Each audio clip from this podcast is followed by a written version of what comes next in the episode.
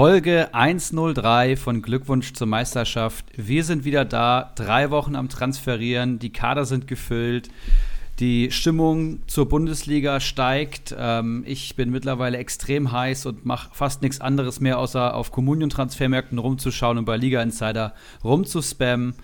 Und ich möchte an meiner Seite begrüßen die Transfermaschine aus Paderborn, Stramboli. Ja, guten Abend. Transfermaschine hört man natürlich gerne. Äh, ich kann dir da nur beipflichten. Ähm, ich mache auch nichts anderes mehr außer Liga Insider Comunio. Es ist so schlimm. Aber ich finde auch, die Vorbereitung ist fast die geilste Phase. Und äh, ja, hatte jetzt ja auch lange Urlaub. Ich muss mal gucken, wenn ich jetzt wieder mehr arbeiten muss und mehr fürs Studium machen muss, äh, ob es weiterhin so ausartet. Aber ich denke mal ja. ja, und wir haben ja noch einen dritten im Bunde und das ist der Felix. Und der dürfte ja jetzt hier erstmal die Sommerferien genießen und ich würde sagen, willkommen im Podcast Felix. Ja, gute, ganz genau so ist es. Seit, ja, heute sind die Sommerferien am Start und das ist natürlich extrem schön. Die Sonne scheint. Wir sind nicht betroffen von diesen ganzen Fluten, die da momentan äh, Deutschland heimsuchen. Also wunderbar und entsprechend lässt sich es eigentlich momentan ganz gut leben und man kann sich hier auch wunderbar auf den Podcast vorbereiten, um hoffentlich richtigen Mehrwert zu liefern. Seit ich nicht mehr in der Schule bin, kriege ich gar nicht mehr mit, wenn Ferien sind. Aber gut, dass es Leute gibt äh, wie dich, die mich daran erinnern. Ähm, was wollte ich sagen, Jungs? Ja, ihr habt beide schon ordentlich Transferplus erwirtschaftet. Was ist da los? Ja, ordentlich äh, ist natürlich immer so eine Sache. Ähm, aber mit einigen großen Brocken konnte ich jetzt äh, doch ein bisschen Gewinn erzielen. Müller, Haaland konnte ich ganz gut traden. Und äh, ja, entsprechend stehe ich ganz gut da und dann macht die Vorbereitung natürlich auch Spaß. Es gab auch schon andere Vorbereitungen, wenn man dann mit unter 30 Millionen auf einmal dasteht und sich dann fragt, was habe ich eigentlich hier angerichtet, dann läuft die Vorbereitung weniger gut. Aber dem ist momentan zumindest noch nicht so und entsprechend hoffe ich, dass das so weitergeht. Ja, bei mir ist es total ähnlich. Äh, letztes Jahr bin ich, glaube ich, mit einem sensationellen Gesamtmarktwert von 24 Millionen in die Saison gegangen. Äh, das Overpayen hatte mich dann auch total ja, ergriffen. Äh, am zweiten Tag kam mein Score auf den Transfermarkt. Ich habe, glaube ich, 9 Millionen oder so für ihn bezahlt. Äh, und beim Saisonstart war er dann bei 5,5 oder so. Aber sowas passiert mir auch nicht mehr. Ähm, ich habe auch mit ein paar Big Guns schon ein bisschen Geld machen können. Nur die Namen sind halt anders. Bei mir ist es Kimmich gewesen. Den hatte ich für 16,5 vor ein paar Tagen geschossen. Oder 16,7. Und äh, konnte ihm heute jetzt mit einem guten Angebot abgeben äh, knapp über 18, von daher auch irgendwie 1,4 oder so an Gewinn erzielen. Und äh, ja, ansonsten mit Forsberg konnte ich noch ein bisschen was machen. Bei Silva, der war ja Thema hier im Podcast, äh, hatte ich nochmal Glück gehabt. Da hatten wir ja hier prognostiziert, dass er auf 20 bis 25 Millionen gehen wird. Ja, Pustekuchen. Ich glaube, das Maximum war 19,7 oder so. Und ich hatte Gott sei Dank ein ganz gutes Angebot und konnte ihn dann sogar noch an einen Mitmanager verkaufen für 20,75 Millionen, glaube ich. Äh, also da bin ich nochmal gut aus der Nummer rausgekommen. Das hätte auch gut nach hinten losgehen können. Aber ja, zusammenfassend läuft es bei mir bisher auch ganz gut. In Liga 3 ist natürlich immer schwierig mit dem Overpayen. Da rasten einfach alle immer aus. Aber ich bin viel entspannter als letztes Jahr und eigentlich ganz guter Dinge. Wie sieht's bei dir aus, Erik? Tatsächlich auch ganz okay gerade. Äh, dadurch, dass Cordoba jetzt ja gewechselt ist, ist mein Piontek auf einmal wieder ganz interessant. Wenn Kostic auch noch äh, meine Eintracht verlassen würde, ähm, wird er auch noch ordentlich gefüttert da vorne. Ähm, ich weiß nicht, Janni Serra habe ich mir gekauft, der ist ordentlich gestiegen. Ich habe einen Adrian Fein äh, gekauft, bevor er gewechselt ist, der ist gestiegen. Mit einem Pavard habe ich schon eine Million äh, plus gemacht. Also es sieht auch ganz gut aus, muss ich sagen. Ich habe mich nur noch nicht an den Big Guns versucht, aber vielleicht schaffe ich das ja heute. Bei uns sind Goretz, ist Goretzka am Markt, ein Players am Markt, habe ich gesehen und noch ein paar andere. Mal schauen. ich habe gesehen, an einem Goretzka ja? hat sich ja sogar Bacardi die Finger verbrannt, habe ich gesehen, als ich die Transfershow vorbereitet habe. Was war da los? Ja, ich denke, der wollte den Klassiker machen, ne? Günstig einkaufen, irgendwie 5% über Marktwert wieder mitnehmen und dann ein bisschen Gewinn erwirtschaften. Ähm, hat wohl nicht ganz geklappt, oder? Ne, eine Million hat er versenkt, mein lieber Mann. Pröggelt da etwa eine Legende oder äh, haben wir hier eine schlechte Saison von ihm ins Haus stehen? Oder ist das äh, in der Vorbereitung normal und dann wird sich das über das Jahr regeln? Das ist eigentlich normal. Man denkt sich jede Vorbereitung, was macht der Kerl eigentlich? Ähm, wenn dann so ein halbgarer Kader da steht mit sechs, sieben Stammspielern, aber dann innerhalb von drei Monaten wird halt viel getradet und er ist halt am Transfermarkt genau dann in der Anfangsphase da, wenn es um Kohle geht und um Punktepotenzial. Und ähm, der kommt schon noch, keine Angst. Sehr gut. Okay. Auch in dieser Woche habe ich für euch ein paar Transfers rausgesucht und mit denen würde ich einfach mal anfangen, wenn das für euch okay ist. Gerne. Man muss im Vorfeld sagen, ähm, dass wir ja einige Sprachnachrichten haben und auch die zu bewertenden Mannschaften heute oder Manager heute mit äh, Sprachnachrichten ihren Senf dazu beitragen können. Das freut uns extrem und wir freuen uns sehr, dass das so gut angenommen wird und unsere Kollegen da auch das so annehmen und entsprechend sich dazu äußern und da auch Spaß dran haben.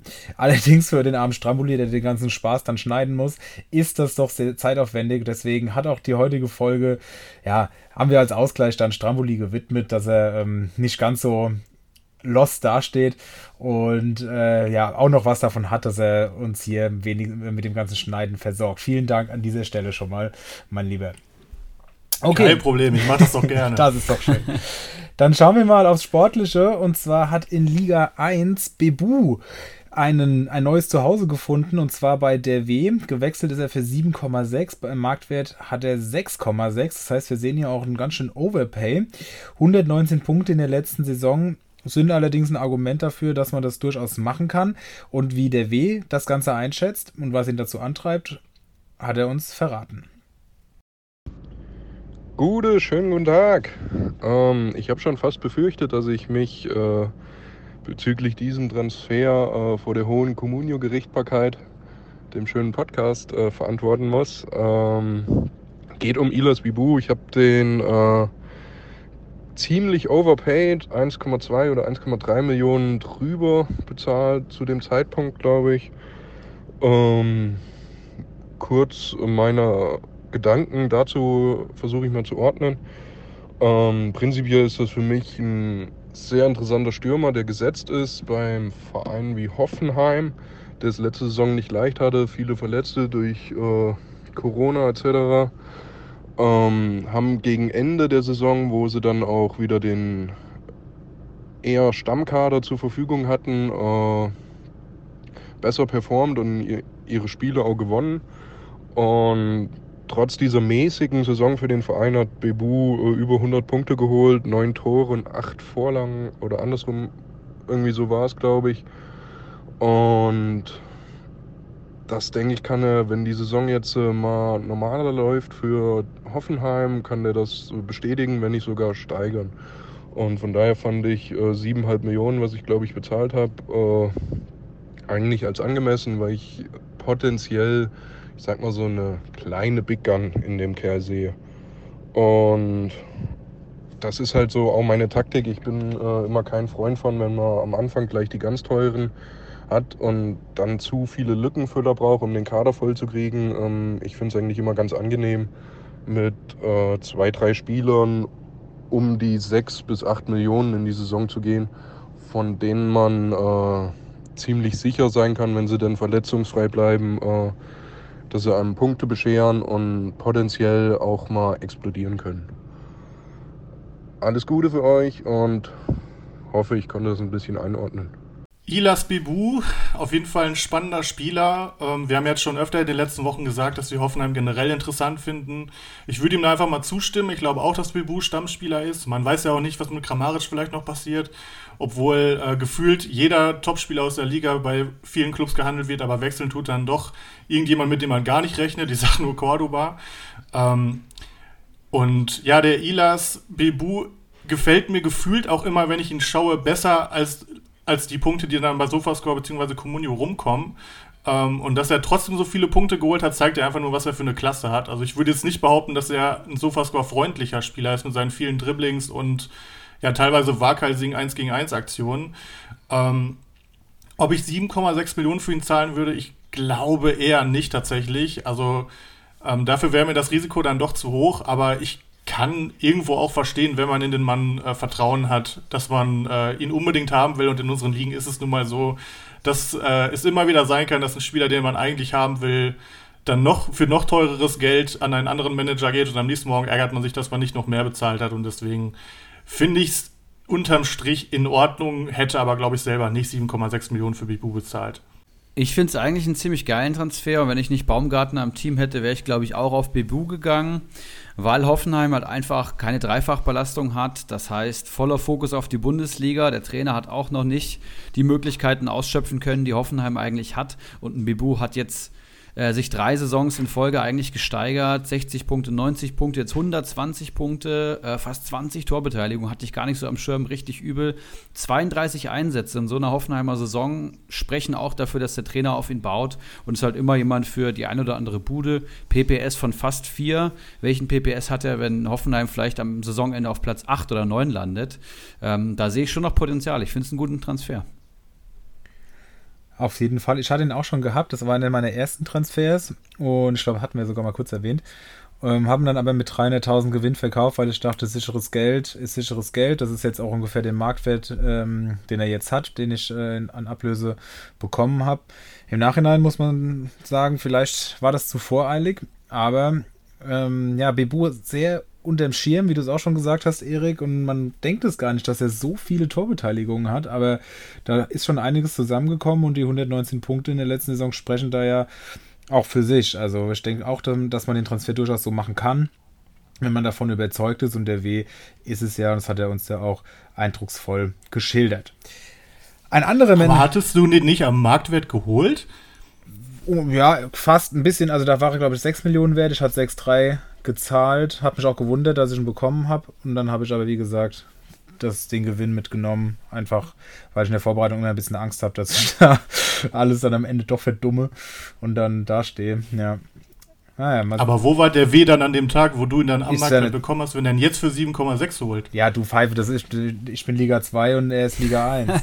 ah, okay, okay, ja. Ja, Entschuldigung, so viele Manager, das kann man nicht immer auf dem Schirm haben. Alles gut. Sorry an der W. Hallo, mach den Abend wenig so klein. Genau, ja, das war der entscheidende Punkt. Aber in Liga 2, wo wir es gerade davon haben, hat sich auch was getan. Da hat auch ein Manager einen Spieler ähm, teurer eingekauft, nämlich für 8 Millionen Millionen bei einem Marktwert von 7,2 ist Duda zu Havanna gewechselt. Und er hat uns auch kurz und knapp seine Motivation, seine Intention dahinter verraten. Grüß dich. Ich habe bei dem Transfer einfach die Hoffnung, dass er genauso wie letzte Saison wieder 100 plus Punkte holt. Und das wäre mir dann auf jeden Fall die 8 Millionen wert und da bin ich das Risiko eingegangen. Und ich denke mal, wenn er seine Leistung wieder bringt, dann könnte der Plan schon aufgehen. Ja, wie ich finde, ein sehr ähnlicher Transfer. Danke, ähm, Aaron, für die Einschätzung. Ähm, Duda, zweite Saison seiner Karriere in der Bundesliga mit über 140 Comunio-Punkten. Und auch hier sehe ich 32 Einsätze. Auch hier sehe ich sieben geschossene Tore plus die Vorlagen. Ich sehe ein PPS über vier. Ähm, und der ist halt wahrscheinlich einer der Mitgründe, warum Köln überhaupt noch in der ersten Bundesliga spielt. Auch noch eine gelb-rote Karte gesehen. Weiß ich auch nicht, ob er die jede Saison holt. Ähm, und er ist halt auch ein Spieler, der bei Köln der Dreh- und Angelpunkt ist. Das heißt, wenn Duda funktioniert, funktioniert auch Köln und andersrum genauso. Ich glaube, ähm, dass Steffen Baumgart eine Trainerverstärkung sein kann für den ersten FCK, aber ich glaube auch, dass der erste FC Köln wieder gegen den Abstieg spielen wird und dann kann Duda entweder wieder das Zünglein an der Waage sein, im positiven Sinne, oder vielleicht geht er auch mit unter. Ich weiß es nicht. Mir persönlich wäre es zu risikoreich. Wenn ich dann eine Million draufpacke, dann bekomme ich irgendwie schon einen Player von Gladbach. Da sehe ich dann irgendwie mehr Potenzial. Aber Duda hat mich überzeugt, sportlich und ähm, kann auf jeden Fall ein guter Deal sein. Man muss ja einfach sehen, 141 Punkte in der letzten Saison, davor 13 und davor noch bei Hertha 148 Punkte. Also das ist im Prinzip absolut emblematisch für das, was Duda zu leisten imstande ist, aber halt auch eben ja nicht, weil er super wechselhaft in seinen Leistungen ist und das sieht man eben auch hier ganz genau an den Punkten wenn es nach den Punkten geht, wenn wir jetzt im Rhythmus bleiben, wäre die Saison wieder unterirdisch. Ich hoffe es nicht für Herrn Wanner äh, und auch nicht für den FC. Die Frage ist, wie seht ihr das? Können er und U zusammenspielen? Weil in den Testspielen jetzt äh, am Wochenende haben sie ja samstags gegen Bayern und gestern gegen Schaffhausen gespielt. Und da hat einmal Ud und einmal Duda gespielt, aber sie haben nicht zusammen gestürmt, weil ja beide auch eher auf der 10 sind. Natürlich kann Ud auch vorne spielen. Das ist halt die Frage, da ist eigentlich Anderson gesetzt. Äh, andererseits ist Köln jetzt auch nicht so gut, dass man einen von beiden draußen lassen kann. Seht ihr, dass ähm, die gemeinsame Chance in der Startelf haben oder haltet ihr das für eher unwahrscheinlich? Also ich halte es erstmal für eine Pflicht, dass die bei einer Startelf stehen, weil es einfach die besten Offensivspieler von Köln sind. Ähm, du hast ja schon angedeutet, Uth kann auch vorne spielen, der kann auch über halb außen kommen. Ähm, und Duda hat ja auch schon gezeigt, dass er vorne drin spielen kann. Also der ist ja auch recht flexibel. Ich glaube, das wird Baumgart schon irgendwie hinkriegen. Also da mache ich mir eigentlich keine Sorgen. Ähm, hattest du eben bemerkt, dass äh, Ibra wie letzte Woche wieder FCK zum FC Ja, ich habe es gehört. Ich wollte es aber nicht schon. Ich wollte schon wieder der Oberlehrer hier sein und das. Äh, ja, okay, dann, dann habe ich den Part heute mal übernommen. Vielen Dank. Es tut mir ich Ferien. ist nicht so schlimm. Genau, das ist halt, ähm, ich denke auch, dass sie zusammenspielen, einfach weil sie viel zu gut sind, dass das mal einen von beiden in Köln auf die Bank setzen kann. Und ähm, ja, man muss halt jetzt sehen, hey, ähm, macht er an der Stelle weiter, wo er letzte Saison aufgehört hat, oder bleibt es im Rhythmus und es wird eine Katastrophen, ein Katastrophenjahr. Ich denke, 8 Millionen klingen erstmal viel, aber 141 Punkte wollen bezahlt sein. Ja, in Liga 3 haben wir auch einen Transfer heute dabei und das ist Barreiro von Mainz, der für 4,2 Millionen und bei einem Marktwert von 2,9 zu Jonas gewechselt ist. Und heute habe ich schon auch erfahren, als ich Jonas kontaktiert habe, dass es hier niemand Geringeres als der White Shark ist, der aktuell äh, vor der Küste Kroatiens, äh, ja, aus dem Meer immer mal wieder aufsteigt und dort Urlaub macht und ja aus Gründen sportlichen Misserfolgs wahrscheinlich ähm, den Namen abgelegt hat und derzeit noch mit seinem Originalnamen spielt. Das geht natürlich gar nicht, da muss noch was passieren, aber ich denke, er wird sich im Urlaub jetzt einige Gedanken dazu machen. Ja, was er sich für Gedanken zu Barrero gemacht hat, hat er uns trotz des Urlaubs, super vielen Dank an der Stelle dafür, äh, mitgeteilt. Ja, einen wunderschönen guten Abend in die Runde. Hier meldet sich der White Shark der leider seinen Namen ändern musste. Und zwar aus dem wunderschönen Kroatien. Da bin ich gerade im Urlaub. Und ähm, ja, erstmal ganz liebe Grüße. Erstmal Kompliment an das Podcast-Team, dass das so klasse weiterläuft. Macht echt Spaß, euch zu hören. Bezüglich der Barrero-Verpflichtung. Jo, ein sehr junger Spieler, talentiert auf jeden Fall. Kommt aus der Mainzer Jugend, hat jetzt erst seinen Vertrag verlängert bis 24. Svensson ist von ihm begeistert und froh, dass er geblieben ist. Und ich hoffe mal, dass er sich beweisen kann und dann bei Mainz in der Startelf spielt. Mainz ja auch eine sehr, sehr gute Rückrunde gespielt letzte Saison. Und ja, ich glaube zwei Türchen und vier Vorlagen hat er gemacht, der Gute. Und ja, ich bin gespannt. Dann äh, werde ich mich jetzt wieder meinen Urlaubs Plänen widmen und ein kaltes äh, Bierchen zu mir nehmen. Und ja, ganz liebe Grüße aus Kroatien und bis bald mal wieder.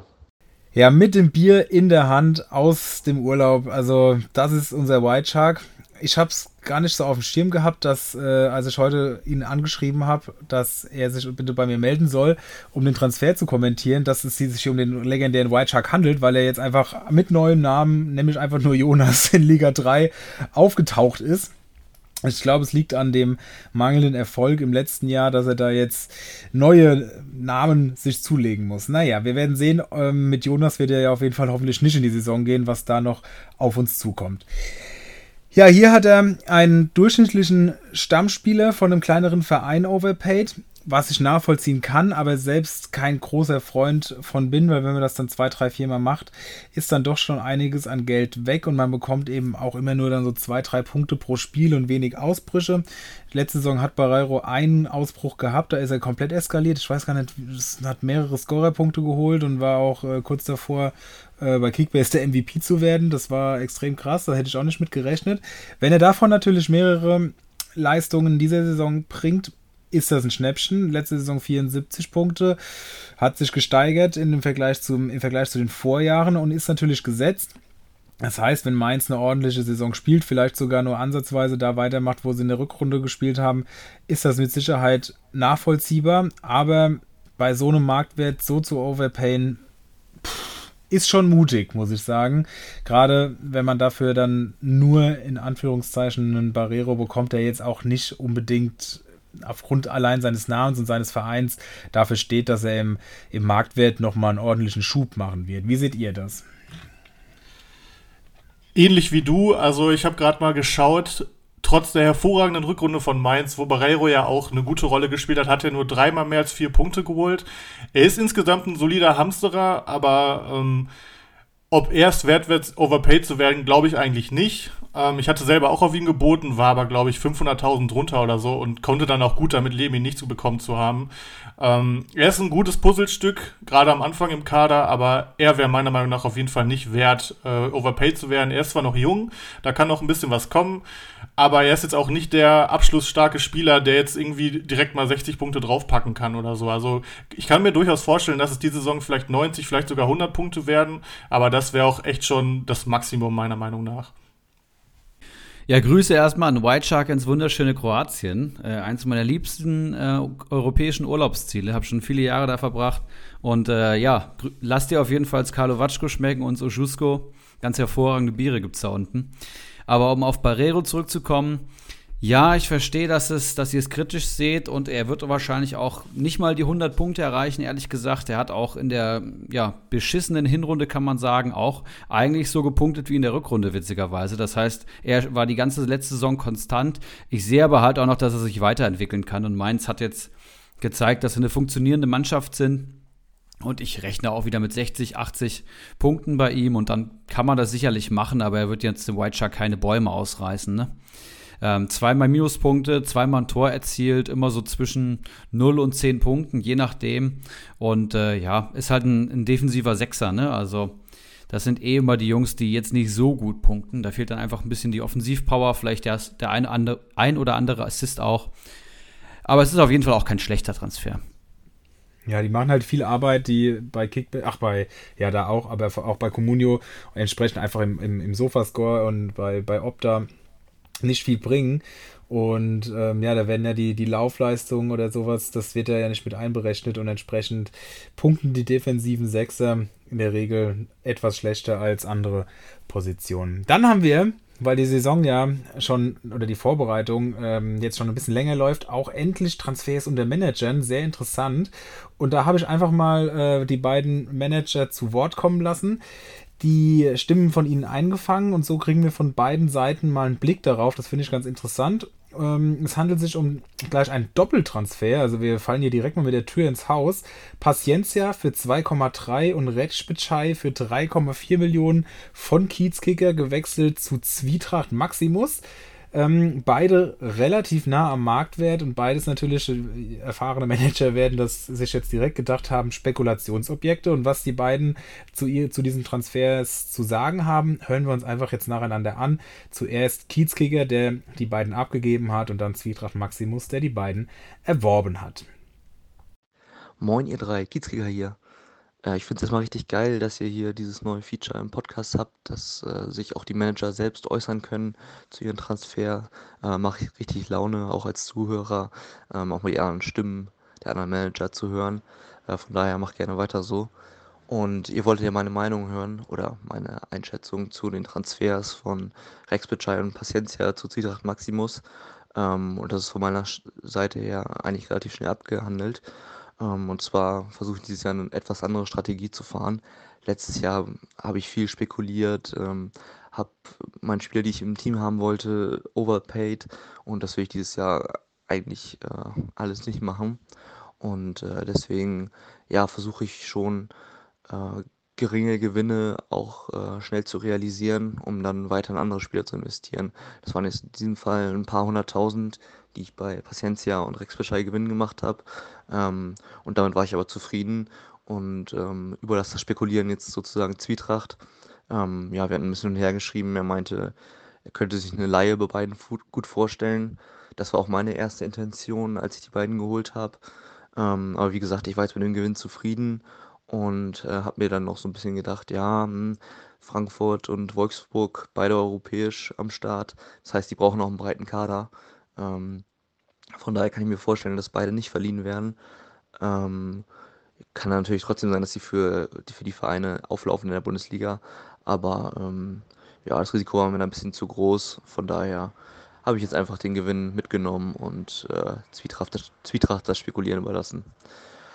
Ja, so viel dazu. Ähm, macht weiter so. Geiler Podcast und bis dahin. Man merkt, dass man ein umtriebiger Manager in dieser Woche war, wenn man eine Anfrage für ein Statement bekommt. Also natürlich wieder gerne. Diesmal auch recht schnell erzählt.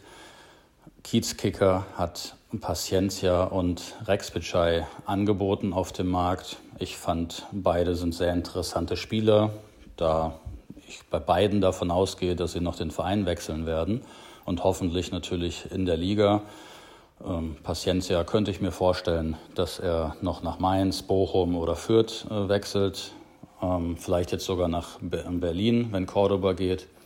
Und Rex Beschei ist ja das Gerücht mit Bochum ähm, immer noch aktuell. Also hoffe ich mir von beiden eine satte Marktwertsteigerung. Und ähm, somit habe ich die Spiele angefragt, mich mit Kiezkicker recht schnell geeinigt und ähm, beide gekauft. So schnell erzählt. Gern geschehen. Ja, spannend, spannend. Äh, Transfers untereinander lese ich auch immer wieder gerne morgens. Äh, erfahre auch gerne, wie das so alles zustande gekommen ist. Äh, und ja, das sind halt zwei Mitmanager, die einfach sehr aktiv sind, die in den Gruppen aktiv sind, die sich viele Gedanken machen. Äh, ja, also ich kann auf jeden Fall beide Seiten verstehen. Der Kiezkicker ist einfach in diesem Jahr sehr vorsichtig und macht es bisher auch sehr, sehr gut, ähm, sehr gewissenhaft und er hat einfach den kleinen Marktwertgewinn gesehen und wollte halt diese beiden Risikospieler loswerden. Ähm, meiner Meinung nach hätte er noch ein bisschen mehr rausholen können. Also es war wirklich teilweise 200.000 über Marktwert oder so. Also da hätte er ruhig mal noch 400.000 verlangen können und dann treffen sie sich in der Mitte oder so. Aber sei es drum. Kiezkicker hat einen kleinen Gewinn mitgenommen und äh, Zwietracht ist natürlich nur auf Marktgewinn aus. Das ist einfach sein Ding. Und äh, witzigerweise hat er heute schon den Redspitschei weiterverkauft. Ich denke mal mit auch wieder ordentlich Transfergewinn. Und daran sieht man halt auch, dass Kiezkicker zumindest bei ihm sicherlich noch ein bisschen mehr hätte fordern können. Aber beide werden einfach äh, positiv aus der Geschichte rausgehen. Von daher ist es tatsächlich einfach eine Win-Win-Situation, würde ich sagen. Man muss auch dazu sagen, dass Kiezkicker es, es geschafft hat, letztes Jahr mit, ich will jetzt nicht übertreiben, aber 13, 14 Millionen Mannschaftswert in die Saison zu gehen, oder? Ich glaube 9. War es echt zu wenig. Ich wollte es jetzt nicht übertreiben. Also es war wirklich, wirklich absolut. Nein, irgendwie 12, 13 passt schon, ja. Also es war wirklich unterirdisch, was er da geschafft hat. Ähm, hat dafür auch echt noch eine gute Saison gespielt, hat sich nach und nach da rausgezogen. Ähm, war, er hat er mit mir zusammen auch einen Kurier immer rausgebracht. Also wirklich ein sehr äh, engagierter Manager, der auch was auf dem Kasten hat. Und ähm, deswegen kann man es auch echt nachvollziehen, dass er da jetzt auf Nummer sicher geht und sich nicht verspekulieren will und einfach die sichere Kohle mitnimmt. Aber ich sehe es wie du, da darf man ruhig mal ein bisschen mehr fordern. Gerade bei Zwietracht, da kann man auch mal ähm, mehr draufhauen. Der ist ja sehr, sehr umtriebig und äh, da sehr engagiert. Also das kann, hätten wir noch ein bisschen ausreizen können, aber wir werden ja gleich nochmal mehr auf Zwietracht eingehen in den Kaderbewertungen. Ich sehe es tatsächlich eins zu eins wie Stramboli. Es ist eine Win-Win-Situation. Ich hätte, glaube ich, eher wie der Kiezkicker gehandelt und hätte es auch einfach abgegeben. Paciencia ähm, kann ich mir vorstellen, dass er ins Ausland wechselt. Auf der anderen Seite bekommt er bestimmt auch noch eine Chance und darf sich gerade ähm, vor, vor Oliver Glasner beweisen. Aber ich glaube nicht, dass es reicht, ehrlich gesagt. Und Rex Spitzschei wird auf jeden Fall Abnehmer finden, bin ich mir ziemlich sicher. Wolfsburg auf der 10 sehr gut besetzt mit, ähm, mit Memedi, mit Gerhard und mit äh, Philipp und ich glaube auch der wird, wird wechseln und wenn beide innerhalb der Bundesliga wechseln oder nur einer, dann ist es ja echt Win-Win. Also coole Transfers. Jeden Fall und auch vielen Dank hier, dass wir mal so einen äh, Transfer aus zwei Blickwinkeln ähm, dargestellt bekommen haben. Das fand ich auch eine ganz nette Sache. Das werden wir mit Sicherheit über die Saison immer mal wieder aufgreifen, dass man auch so für die, für uns einfach mal so verschiedene Strategien und Denkweisen mitbekommt und dann für sich da vielleicht auch was draus ziehen kann. Das ist ja eigentlich auch das, warum wir das hier machen und warum man sich den ganzen Spaß überhaupt anhört. Ja, das war die Transfershow in dieser Woche. Und ich würde sagen, wir machen aber mit weiteren spannenden Spielern weiter, nämlich den äh, heißen Eisen, oder? Können wir gerne machen. Ich glaube, letzte Woche hatten wir es anders, andersrum, aber warum nicht die zu bewertenden Manager noch ein bisschen zappeln lassen? Heute haben wir übrigens Ulrich H. am Start. Ich wollte gerade sagen, wenn wir solch prominente ja. Namen hier haben, dann lass uns da doch die, die Hörerinnen und Hörer noch ein bisschen zappeln. Ähm, also Ulrich H. wird noch bewertet, wird auch zu Wort kommen. Ihr werdet die wohlige Stimme von ihm ins Ohr gesetzt bekommen. Also ich denke, da muss man auf jeden Fall dranbleiben, lohnt sich. Genau, und dann bewerten wir noch Kalitas aus Liga 2, jemand, der oben angreifen möchte, und Zwietracht Maximus jemand, der äh, Stramboli ungefähr jeden Spieler weggeschnappt hat, wenn ich das richtig mitbekommen habe am Transfermarkt. Aber da wird er später, glaube ich, noch was zu sagen können. Dann lasst uns mit den heißen Eisen starten. Ich würde sagen, wir hauen den Jingle rein und dann geht's los.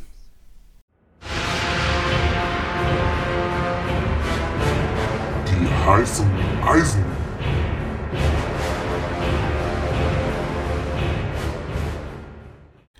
Mein erstes heißes Eisen ist Nico Elvedi von Gladbach. Ist vielleicht ein bisschen langweilig, aber äh, ich beobachte den schon seit Tagen, weil ich seinen Marktwert einfach interessant finde. Ist auch so ein Spieler, den ich gerne mag. Der passt auch genau in mein Beuteschema. Ich mag nämlich einfach konstante, gut punktende Verteidiger, die nicht ewig viel kosten.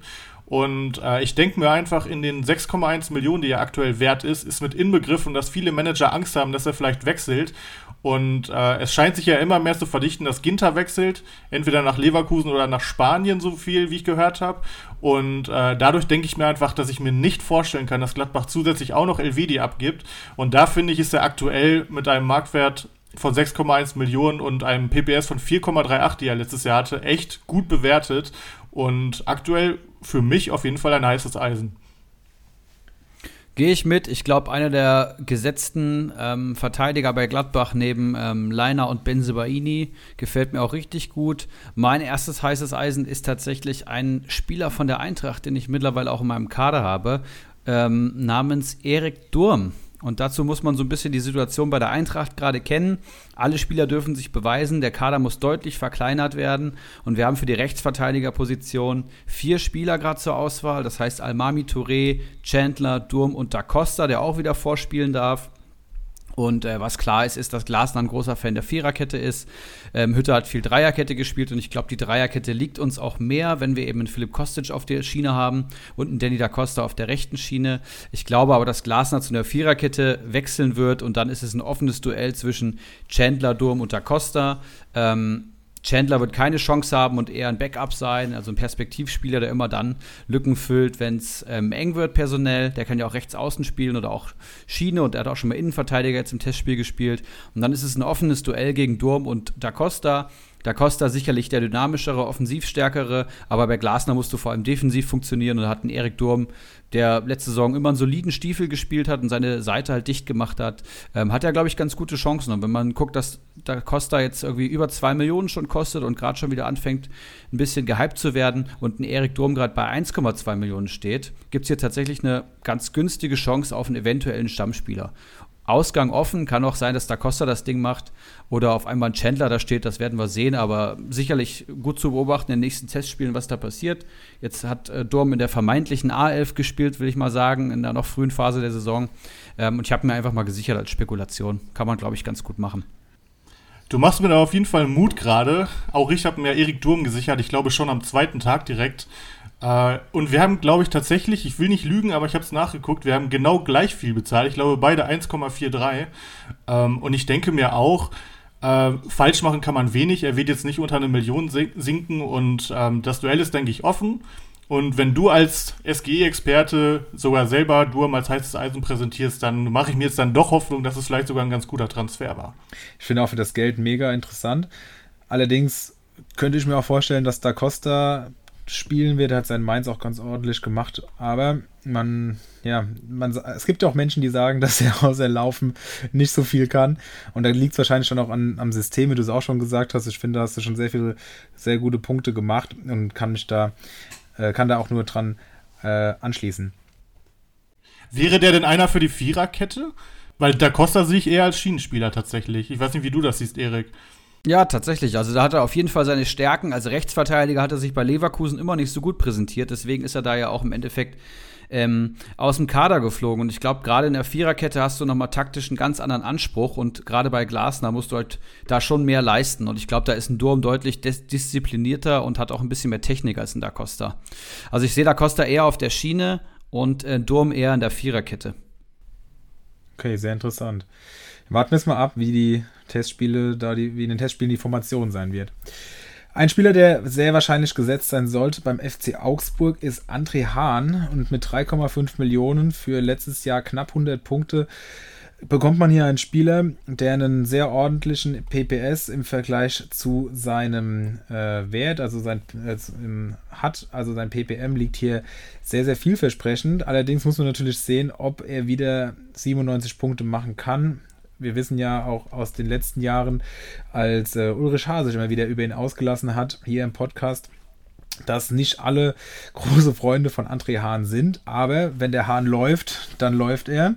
Und man muss jetzt sehen, also Augsburg wird auch von, von vielen Leuten sehr gelobt, haben viele gute Einzelspieler. Man muss halt sehen, ob das mehr werden kann als ein Kampf gegen den Abstieg. Ich denke, wenn man auch überlegt, dass da ein Vargas noch mitspielt, dass ein Niederlechner äh, in, in der ordentlichen Form mit Sicherheit ein, äh, ein guter Stürmer sein kann, ähm, dann könnte auch ein André Hahn davon profitieren mit Dorsch als äh, ja auf der 6 haben sie einen guten Spieler dazugeholt, wenig, Spiel, äh, wenig Qualität verloren. Muss man sehen, ob auch was Augsburg für eine Rolle spielt. Und damit steht und fällt wahrscheinlich auch die Saison von André Hahn. Aber für den Preis in der jetzigen Phase der Saison kann man, denke ich, nicht allzu viel falsch machen. Wie seht ihr das? Ja, ähm, sehr ähnlich muss ich sagen. Ich bin auch eigentlich kein Freund von Hahn, aber der hat letzte Saison eigentlich schon sehr gut gepunktet für das, was er äh, kostet. Und ich glaube jetzt nicht, dass Augsburg unter Weinziel weniger erfolgreich sein würde als letzte Saison. Von daher, wenn er auch nur ansatzweise ähnlich performt, ist es ein super Transfer. Ich sehe Augsburg auch eigentlich mit einem guten Kader und hoffe, dass sie mal nicht irgendwie in den Abstiegsstrudel geraten. Und sehe hier gerade, dass Niklas Dorsch heute 9,5 Millionen wert ist. Leckt mich am Arsch. Okay, das ist wirklich, das ist wirklich krank gehypt. Der wird auf jeden Fall wieder massiv fallen, aber ähm, Hahn sicherlich äh, stabiler Marktwert. Strambo, was meinst du? Ich äh, bin gerade fasziniert von seinen Punkten, die er in den letzten fünf Jahren geholt hat. Also wenn es danach geht, dann hat er eigentlich eine schlechte Saison vor sich. Der gute Herr hat im letzten Jahr 97 Punkte geholt, wie du ja gesagt hast, Bambo. Im Jahr davor zwei. Im Jahr davor 78, was jetzt erstmal okay ist. Davor minus 23 und davor 17. Also, wenn er in seinem Rhythmus treu bleibt, dann hat er eigentlich eine schwächere Saison vor sich. Aber ähm, ja, ich, ich denke mal, er war auch viel verletzt auf jeden Fall. Und äh, er ist so ein Spieler, ich mag ihn auch nicht unbedingt. Und ich habe ihn mir auch, glaube ich, noch nie bei Comunio ins Team geholt. Aber letztendlich hat er eine ganz gute Saison hinter sich. Und es spricht gerade halt eigentlich wenig dafür, äh, dass es unbedingt schlechter werden sollte. Von daher kann man das auf jeden Fall machen. Und er ist schon tendenziell immer etwas zu günstig, weil es, glaube ich, einfach viele so sehen wie wir auch. Was man noch dazu sagen kann zu deiner, ähm, zu, zu Dorsch noch als Anmerkung, in unserer Facebook-Gruppe, die wir hier auch nochmal bewerben wollen, Glückwunsch zur Meisterschaft, in der viele aktive Manager sich regelmäßig austauschen hat ja auch einer gefragt, ähm, was mit Dorsch passiert, ob er ihn verkaufen soll oder ob er weit, ob der Marktwert sinkt oder ob er weiter spekulieren soll. Und gefühlt alle haben gesagt, er wird sinken. Und äh, nur Bacardi hat äh, gefühlt als dagegen gestimmt und gesagt, er soll ihn halten. Ja, und im Nachhinein ist es so, dass er ihn tatsächlich äh, hätte halten sollen. Ich glaube, er hat es auch gemacht. Von daher alles richtig gemacht an der Stelle. Und ich hoffe für ihn, dass er heute ein gutes Angebot hat. Und wenn man sich dann überlegt, dass dann ein Dorsch für über 10 Millionen wechseln kann, wow, also Hut ab. Und das ist natürlich der obligatorische Hype bei solchen Spielern vor der Saison. Also wenn ich es richtig gesehen habe, dann hat er, glaube ich, sogar ein ganz ordentliches Angebot gehabt. Von daher alles richtig gemacht. Und was lernt man daraus? Nicht uns glauben, sondern am Ende immer wieder den Großmeister Bakadi Diakite. Und um das zu tun, müsst ihr natürlich alle in unsere Facebook-Gruppe kommen. So sieht's aus. Okay, wen haben wir noch hier am Start? Ähm, ja, ich würde einfach mal direkt weitermachen. Und zwar habe ich einen vielleicht recht offensichtlichen Spieler, aber ich denke mal, der eine oder andere hat es vielleicht nicht mal mitbekommen. Und das ist Justin Hoogmar. Ähm, war am Anfang der Saison jetzt bei, bei Hoffenheim, war, glaube ich, immer mal wieder ausgeliehen nach Holland und äh, hat natürlich bei den äh, acht oder neun Innenverteidigern, die Hoffenheim hat, keine Chance auf Spielzeit und wurde jetzt nämlich an Greuther Fürth ausgeliehen. Und äh, bei einem Marktwert von 450.000 ist er, denke ich, sehr interessant weil er, das habe ich nämlich nachgeschaut, der einzige Innenverteidiger bei Fürth ist, der Linksfuß ist. Und es gibt ja einige Trainer, die da sehr viel Wert drauf legen. Und äh, ich kann jetzt nichts dazu sagen, ob er jetzt ein Sofascore-freundlicher Spieler ist, aber ich denke, für 450.000 kann man sich den auf jeden Fall mal angucken. Und äh, ich denke mal, wir werden ja nicht die einzigen Manager sein, die auch auf der Suche nach günstigen Stammspielern sind, weil man auch einfach mal ein paar teurer haben will. Und da ist er, denke ich, für diesen Preis aktuell sehr, sehr interessant. Gehe ich absolut mit, finde ich auch interessant, habe ich mir auch direkt mal auf die Beobachtungsliste hinzugefügt. Ich habe noch Florian Niederlechner für euch. Ähm, ich glaube, den muss ich nicht vorstellen, den kennen ungefähr alle Bundesliga. Ähm, Zuschauer zu Genüge. 30 Jahre ist er mittlerweile, ähm, 4,37 Millionen wert heute, 83 Punkte geholt in 28 Einsätzen, macht einen knappen Dreier PPS in einer wirklich durchwachsenen Augsburger Saison. Ähm, davor die Saison aber richtig abgerissen mit über 20 Torbeteiligungen und ähm, ich glaube, dass er jetzt in der kommenden Saison irgendwo so dazwischen landen wird und dann finde ich ihn absolut in Ordnung einen gesetzten Stammstürmer für 4,4 Millionen aktuell ähm, zu bekommen. Ich finde, es ist ein guter Deal. Glaube, wie gesagt, dass Augsburg unter Weinziel eine bessere, ähm, konstantere Rolle spielen wird und dass Augsburg wieder zum brutalen Kom Konterfußball ähm, übergeht. Und da ist halt Florian Niederlechner genau der richtige Mann für, auch André Hahn genau der richtige Mann für. Und äh, glaube, dass er die 100 Punkte knacken wird und würde ihn euch ans Herz legen gerade Stürmer sind halt auch immer extrem teuer und dann ist das mit Sicherheit eine sehr, sehr interessante Alternative, weil wir wissen alle, die Stürmer sind diejenigen, ja, also da muss man kein Experte für sein, um das zu wissen, die am ehesten die Tore schießen. Und äh, selbst wenn das dann nur ein Stürmer von Augsburg ist, hat er natürlich doch auch da die meisten Chancen. Und ich finde auch für so einen Preis kann man den sich definitiv ins Team holen. Und dann guckt bitte nochmal, wann, ähm, wann er seine Punkte in der letzten Saison geholt hat. Das war nämlich in der Rückrunde unter Markus Weinziel. Da hat er dann auf einmal wieder seine äh, fünf Saisontore geschossen und in der Hinrunde kein einziges und dafür eine gelbe rote Karte. Also Wobei Weinziel, glaube ich, erst spät kam. Ich glaube, der kam erst drei Spieltage vor, vor Saisonende, glaube ich. Aber ich bin da jetzt auch nicht so tief drin. Ja, das widerlegt natürlich meine These wieder so ein bisschen, muss man relativieren. Ich weiß es gerade auch nicht, aber es hätte so gut gepasst. Schade.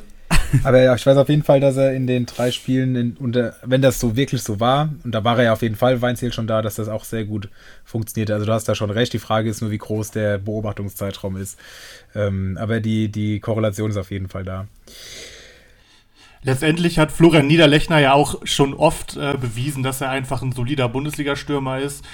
Günstig finde ich ihn nicht, aber wenn man davon ausgeht, dass er die 100 Punkte dieses Jahr knackt, dann äh, kann man auf jeden Fall auch äh, 4 Millionen X für ihn bezahlen. Also würde ich auf jeden Fall mitgehen. Ja, heute ist er auch in unserer Kickbase-Liga rausgegangen. Da hat ihn auch ein Mitmanager relativ stark overpaid. Also da sind wohl viele, die äh, in Niederlechner große Ambitionen sehen und das kann man auch nachvollziehen. Wer absolut, äh, ja, nicht, also einfach sehr, sehr stabiler Spieler ist es äh, Philipp Lienhardt von Freiburg. Letzte Saison 98 Punkte geholt und steht derzeit bei 3,65 Millionen. Sollte, auch wenn Freiburg momentan relativ viele starke Verteidiger hat, trotzdem seinen Stammplatz sicher haben, würde ich jetzt einfach mal behaupten. Ich glaube, da wird es eher für Kollegen wie Dominik Heinz eng, aber das ist jetzt erstmal meine subjektive Meinung. Und ob ein Schlotterbeck dauerhaft in Freiburg bleibt oder vielleicht sogar beide, ist ja auch noch nicht ganz sicher. Also ich denke, Philipp Lienhardt sollte seinen Stammplatz haben. Mit knapp 100 Punkten in der letzten Saison eine absolut solide Saison gespielt. Und ich denke, da wird er auch dieses Jahr dran anknüpfen. Da bekommt man eben das, was äh, viele gerne haben, einen grundsoliden Verteidiger, auf den man sich verlassen kann.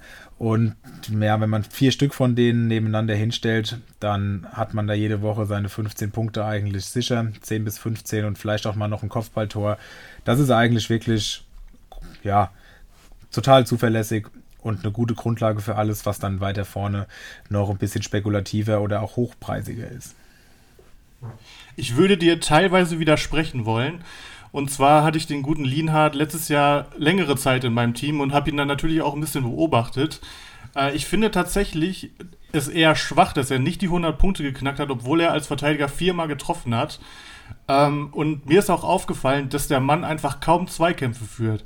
Also er ist nicht Zweikampf schwach oder so, er führt einfach kaum Zweikämpfe und deswegen ist er in Spielen, wo er nicht trifft, oft einfach so bei einem Sofascore von 6,6, 6,7 gewesen. Jetzt ist natürlich klar, würde er äh, in solchen Spielen auch noch einen guten Sofascore raushauen, dann wird er wahrscheinlich das Doppelte kosten. Aber er braucht schon ab und zu auch Tore, ansonsten ist er wirklich ein maximal durchschnittlicher Stammspieler. Aber wie du schon richtig gesagt hast, ähm, er ist, glaube ich, Verteidiger Nummer 1. Äh, und ich sag mal, wenn er dann 33 Spiele oder was macht und jedes Mal seine zweieinhalb Punkte holt, dann hast du am Ende wieder ein ordentliches Ergebnis. Aber ähm, ich finde schon, dass das Ergebnis ein bisschen verfälscht ist, weil er halt nur mal vier Tore geschossen hat. Ja, aber das vier Tore für einen Innenverteidiger ist ja jetzt auch nicht so, dass, dass das so hinti-mäßig ist, dass er da fast zweistellig getroffen hätte. Also vier Tore kann man ihm ja schon auch wieder zutrauen, oder nicht? Ja, kann schon sein. Also weiß man halt vorher nie, ne? Das ist ja bei einem Hummels, selbst bei einem Hinteregger ist es ja auch so. Der hat ja, glaube ich, also ich glaube, maximal zwei Tore gemacht. In der Saison davor war es dann, glaube ich, zehn oder so. Ähm, man weiß es halt nie. Es hat auch viel mit Glück zu tun. Da kann auch mal einfach zweimal am Stück ein Freier an den Pfosten gehen. Äh, ich habe halt tatsächlich lieber Verteidiger, die auch ohne ähm, Tore solide ihre Punkte holen. Aber klar, wenn er dann trifft und du hast ihn zum richtigen Zeitpunkt, und so war es tatsächlich einmal bei mir auch, dann ist er natürlich Gold wert, weil torgefährlich ist er ohne jeden Zweifel. Ich meine, er kommt von Real Madrid, das dürfen wir nicht außer Acht lassen. Ja? Da kannst du froh sein, dass er nicht direkt bei 5 Millionen angesiedelt ist. Ich habe noch äh, ein junges Talent von Bayer Leverkusen und zwar ist es Emrehan Gedekli. Ähm, der gute Herr hat, glaube ich, ein Spiel in der letzten Saison schon machen dürfen und äh, ja, wird natürlich Stück für Stück erst an die Profis herangeführt. Gilt als großes Talent, kostet auch nur 230.000. Und ich habe mir einfach gedacht, dass zumindest mal der erste und noch der zweite Spieltag seine Chance sein könnte, weil Schick einfach schon seit Wochen mit Oberschenkelproblemen zu tun hat. Und Alario, der zwar jetzt ins Trainingslager äh, dazugekommen ist, äh, aber schon ein heißer Transferkandidat ist. Und wenn Alario geht und äh, Schick vielleicht erst zum zweiten Spieltag wieder fit ist, dann sieht man den guten Herr vielleicht sogar in der Startelf. Natürlich kann ein Verein wie Bayer Leverkusen auch noch reagieren oder vielleicht auch irgendwen anders nach vorne reinstellen, vielleicht ein Bailey oder sonst was. Aber zumindest sehe ich die Chance, dass er Spielzeit kriegt, für nicht allzu gering. Und natürlich kann in einem wie Bayer Leverkusen dann auch mal ein Ball reingehen. Und für 230.000 kann man natürlich absolut gar nichts falsch machen. Solche Empfehlungen sind natürlich immer Gold wert. Also einfach so richtig günstig, ohne, ohne Risiko und vielleicht mit einem ordentlichen Ertrag. Ich äh, stimme dir absolut zu und ähm, du kannst ja wirklich gar nichts verlieren hier an Kohle. Deswegen musst du den eigentlich kaufen, wenn er am Markt ist. Das tut auch keinem weh. Aber ich glaube sogar, dass Alario und Schick auf jeden Fall bleiben werden. Und ich glaube sogar, dass Alario besser dem Playstyle von Seoane, entspricht. Und äh, ich glaube, da, da werden wir uns auch wieder ein spannendes Stürmerduell ähm, einstellen. Und sowohl Schick als auch Alario-Besitzer werden wahrscheinlich wieder unzufrieden sein, weil ihr Stürmer nicht die 150 Punkte knackt oder so. Ich glaube, das wird spannend. Aber warum nicht mit Gedekli? Ich meine, die spielen auch international. Vielleicht verletzt sich einer, vielleicht geht noch einer. Leverkusen eh noch viel, viele Baustellen im Kader. Interessant. Ich habe noch als dritte Empfehlung Tanguy Nianzu. Ich hoffe, ich spreche ihn richtig aus. Und ähm, ja, ich weiß nicht, ob ihn alle kennen, 19 Jahre, ähm, Abwehrspieler, Innenverteidiger des FC Bayern, ablösefrei von Paris Saint-Germain gekommen, ein großes Innenverteidiger-Talent auf der Innenverteidigerposition, wurde schon hoch über den Klee gelobt von sämtlichen internationalen Top-Trainern. Und wenn er letzte Saison in Bayern gespielt hat, hat man auch, glaube ich, schon erahnen können, dass er ein ganz guter Kicker ist. Und ähm, so wie es beim FCB gerade aussieht, wird die Dreierkette einstudiert als zweite Variante neben der Viererkette. Nagelsmann will immer Variabilität. Und bei einer Dreierkette brauchst du dann halt auch mal mindestens fünf Innenverteidiger im Kader, eher sechs, wenn du es dauerhaft spielen willst. Und es ist halt gerade so, dass ein Jerome Boateng das Team verlassen hat, ein Hernandez ist verletzt, ein Süle ist öffentlich angezählt von Trainer und vom Sportdirektor.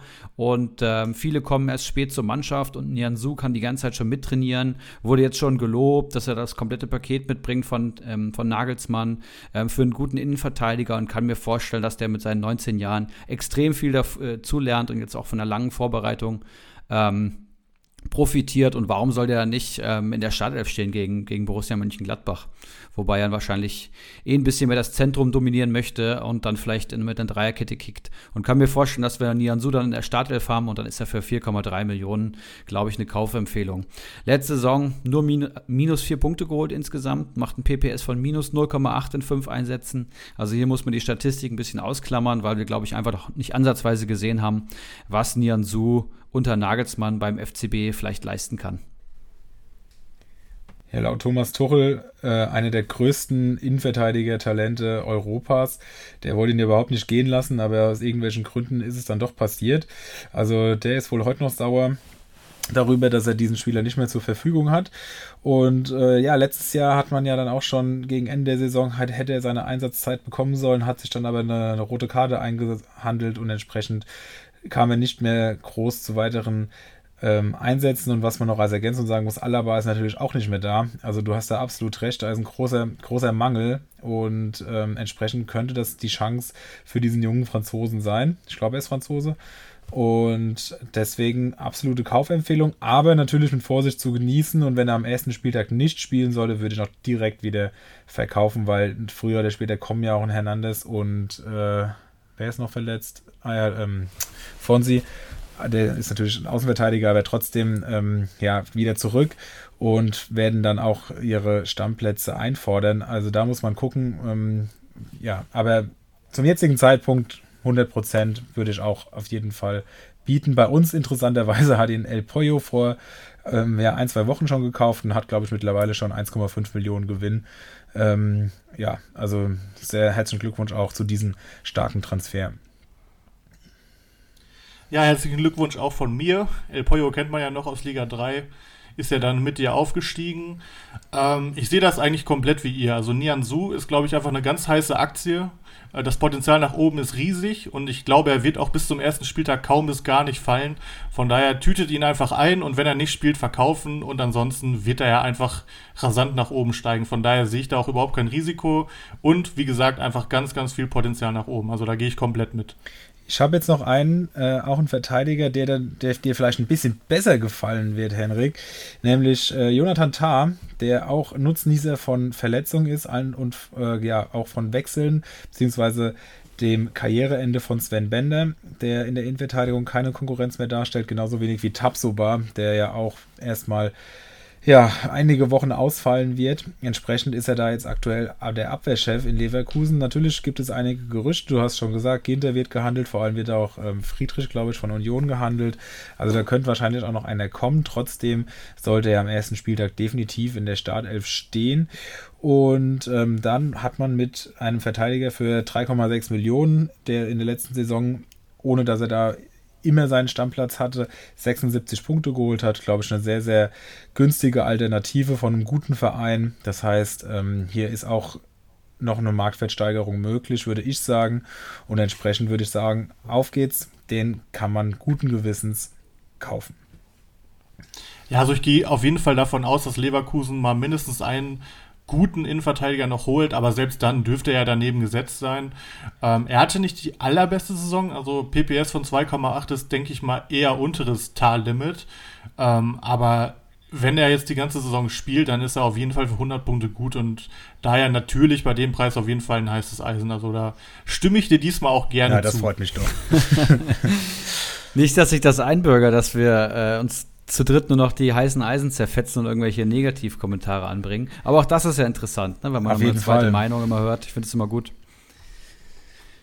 Ähm, ja, Jonathan Tah, der war auch irgendwie, als er von Hamburg kam, fand ich den unglaublich geil. Habe ich gesagt, das wird der Innenverteidiger Deutschlands auch in der Nationalmannschaft. Und irgendwie ist er von Saison zu Saison zwar erfahrener geworden, aber auch so ein bisschen schwächer jede Saison, ist zumindest meine Einschätzung. Ich weiß nicht, wie ihr es seht. Also er hat sich auf jeden Fall nicht weiterentwickelt, ja. Ja, ne, und der ist auch jetzt 25. Ich meine, das ist immer noch, ist immer noch relativ jung für seine Bundesliga-Erfahrung, aber er müsste dann auch irgendwie mal sicherer werden und muss doch eigentlich unumstrittener Stammspieler bei Leverkusen werden. Das hat er letzte Saison schon nicht geschafft. Und ich meine, er hat noch einen Dragovic-Stamm gespielt oder zumindest ein, war ein Einwechsler. Ich weiß nicht. Ich habe auch noch in Erinnerung, dass er damals beim FIFA-Karrieremodus unfassbares Potenzial hatte, wo er irgendwie 20 Jahre alt war oder so. Der, den konnte man bis auf 87, 88 äh, hochtrainieren. Und ich sag mal, davon ist er halt meilenweit entfernt. Also ist vielleicht ein blödes Beispiel, aber daran sieht man es ja auch, dass er einfach nicht die Entwicklung genommen hat, wie man dachte. Aber ich sag mal, für den Communio-Manager ist es ja egal. Weil ähm, er sieht oft ein bisschen unbeholfen aus, finde ich, wenn man ihm zuguckt beim Fußball. Aber grundsätzlich ist er, glaube ich, schon äh, ein Sofascore-freundlicher Spieler. Und ich sag mal, darum geht es ja letztendlich auch. Das stimmt. Ja, nur darum. Dann sind wir durch mit den heißen Eisen, würde ich sagen. Äh, die Transferschau ist auch abgeschlossen. Da wissen natürlich jetzt alle, welcher Tagesordnungspunkt hier noch fehlt. Es sind natürlich Kaderbewertungen und hier vorab vielleicht noch mal ähm, wir können nur Kader bewerten, für die wir auch die Einschätzung erhalten. Ne? Wir haben 54 Kader in der Liga, hatten auch mal überlegt, ob wir noch mal externe Kader äh, bewerten, das heißt äh, Postings in der Facebook-Gruppe etc. Und wir haben gemerkt, in äh, vier Wochen geht irgendwie die Bundesliga schon wieder los, wenn ich das hier richtig sehe. Das heißt, wir müssen irgendwie zusehen und ähm, ja, können da nur das bewerten, was schon eingeschätzt wurde. Und da haben wir uns für heute rausgepickt Ulrich H. aus Liga 1, Kalitos aus Liga 2 und Zwietracht Maximus aus Liga 3. Und ich würde sagen, wir steigen mit dem Elefant im Raum ein. Henrik, dein größter Konkurrent aus Liga 3, was den aktuellen Transfermarkt betrifft, Zwietracht Maximus. Willst du uns da mal so ein bisschen in die Historie mitnehmen? Ja, aktuell ungerne. Also momentan ist er der Manager, der mich auf jeden Fall mit Abstand am meisten aufregt. Äh, wir beide schreiben auch viel privat, also das ist alles auf der Humorebene. Ähm, er er zielt gerne, also er sticht gerne mal ein bisschen zu, ich steche gerne ein bisschen zu. Ich glaube, wir verstehen uns echt ganz gut. Aber der gute Herr hat mir leider gestern äh, Bella Kotschap weggekauft ah, ja, ja. und äh, den hätte ich den hätte ich sehr sehr gerne gehabt den hast du ja schon verpflichtet und ich hatte dich ja sogar gebeten äh, ihn noch nicht als heißes Eisen zu präsentieren äh, damit ich ihn mir vielleicht inkognito holen kann aber Pustekuchen der Mann war gestern glaube ich 2,6 Millionen wert und wurde für 4,4 gekauft ich war sogar mit 4,1 drin, wollte ihn wirklich overpayen, weil ich ihn einfach gerne haben wollte, weil ich auch einfach sein Spielstil geil finde. Ich finde den Namen geil. Ich finde Bochum ganz geil. Also ich wollte ihn wirklich gerne haben. Ist jetzt nicht passiert, äh, aber ähm, sei es drum. Den Tag davor hat er mir den Hübers weggekauft. Den wollte ich auch ganz gerne haben von Köln, weil ich glaube, dass der jetzt seinen Stammplatz auch auf jeden Fall sicher haben wird nach dem Bornau-Transfer. Ähm, ja, er ist auf jeden Fall ein sehr umtriebiger Manager. Und äh, ich kann auch gerne mal seinen äh, Kader vorlesen. Er hat auf jeden Fall schon gut zugeschlagen. Ich sehe auf, auf jeden Fall im Tor erstmal den Bochumer Torwart Riemann. Dann hat er noch Penke von Hoffenheim, Klein von Augsburg. In der Verteidigung hat er neben genannten Hübers und Bella Kotschap noch Danso, der gerade für einen Skandal nach dem nächsten sorgt. Halstenberg, der kurz vor dem Dortmund-Transfer steht, und Marton Dardai von der Hertha, zusätzlich noch Mola von Stuttgart. Äh, Im Mittelfeld Tillmann von Fürth, Retschbitschei von Wolfsburg, Da Costa von Frankfurt, Legende Davy Selke im Sturm, Rütter, Redan, Hermann, Limnios und Paciencia. Also man merkt schon ganz schnell, was das für ein Manager ist. Er liebt es einfach zu spekulieren. Und ich würde sagen, wir lassen ihn einfach mal selber zu Wort kommen, was er denn so von seinem Kader hält. Moin aus dem Norden Deutschlands. Schön, dass ihr meinen Kader unter die Lupe nehmen wollt ähm, meine Einschätzung dazu und ich versuche mich da mal ganz äh, kurz zu fassen. Ähm, wie viele wissen, zumindest in Liga 3 ist mein Ziel zuallererst mal mit mehr als 17 Millionen Marktwert in die Saison zu starten. Ähm, ich denke, da bin ich auf einem ganz guten Wege. Ich habe den Start bislang nicht so verhunzt äh, wie im letzten Jahr. Und bin sehr gespannt auf eure Bewertungen, ähm, gerade von Stramboli. Ähm, es gab ja den einen oder anderen Spieler, den er wohl auch ganz gerne gehabt hätte, den ich ihm dann weggeschnappt habe. Ähm, insgesamt, glaube ich, kann ich sehr zufrieden sein. Ähm, die Abwehr steht, ähm, mit der kann ich fast durch die Saison gehen. Ähm, habe einige entwicklungsfähige Spieler im Kader, die Breakout-Potenziale haben. Ähm, ich sehe da einen Limnios ähm, oder einen Rutter, ähm, je nachdem, wie die Trainer dann tatsächlich spielen lassen. Aber das Potenzial sehe ich. Natürlich einen Davy Selke, dessen Entwicklung jetzt nicht abzuschätzen äh, gewesen ist. Aber durch den Wechsel von Cordoba dürfte er die ersten drei Spiele erstmal gesetzt sein und dann mal gucken, was da kommt. Wer hätte das gedacht, dass man das über Selke mal sagen würde? Ansonsten ähm, einige Spekulationsanlagen ähm, noch im Kader, die ich bei Vereinswechsel dann entweder einsetze oder abstoße, je nachdem, ähm, wie gewinnbringend das Ganze ist. Und der teuerste Spieler im Kader ist natürlich Halzenberg. Das ist eine reine Spekulation auf den Wechsel nach Dortmund. Der ist sofort weg, ähm, sobald er ja, hoffentlich die 8 Millionen Marke ähm, übersteigt. Ähm, ich hoffe, das funktioniert. Ansonsten, ich bin zufrieden und mal schauen, was der Rest der Vorbereitung noch so bringt. Danke erstmal und haut rein. Ciao. Und ergänzend dazu zu der wunderschönen Sprachnachricht von Zwietracht Maximus hat er mir auch seine ähm, Einschätzung zur Saison abgegeben. Sein Saisonziel ist der Aufstieg. Und das ist schon eine Ansage an die Konkurrenz in Liga 3. Der Mann plant groß. Meistertipp La Kikatoria La Kikatoria, auch hier hat der Neuzugang einen Eindruck hinterlassen, fällt auch durch sehr gute Transfers auf. Den haben wir ja letzte Woche bewertet. Ähm, Kostümtipp ist Mr. Gästeblock, der es tatsächlich in Liga 2 äh, geschafft hat, sang- und klanglos ähm, abzusteigen und auch in Liga 3, glaube ich, wieder ein guter Kandidat ist.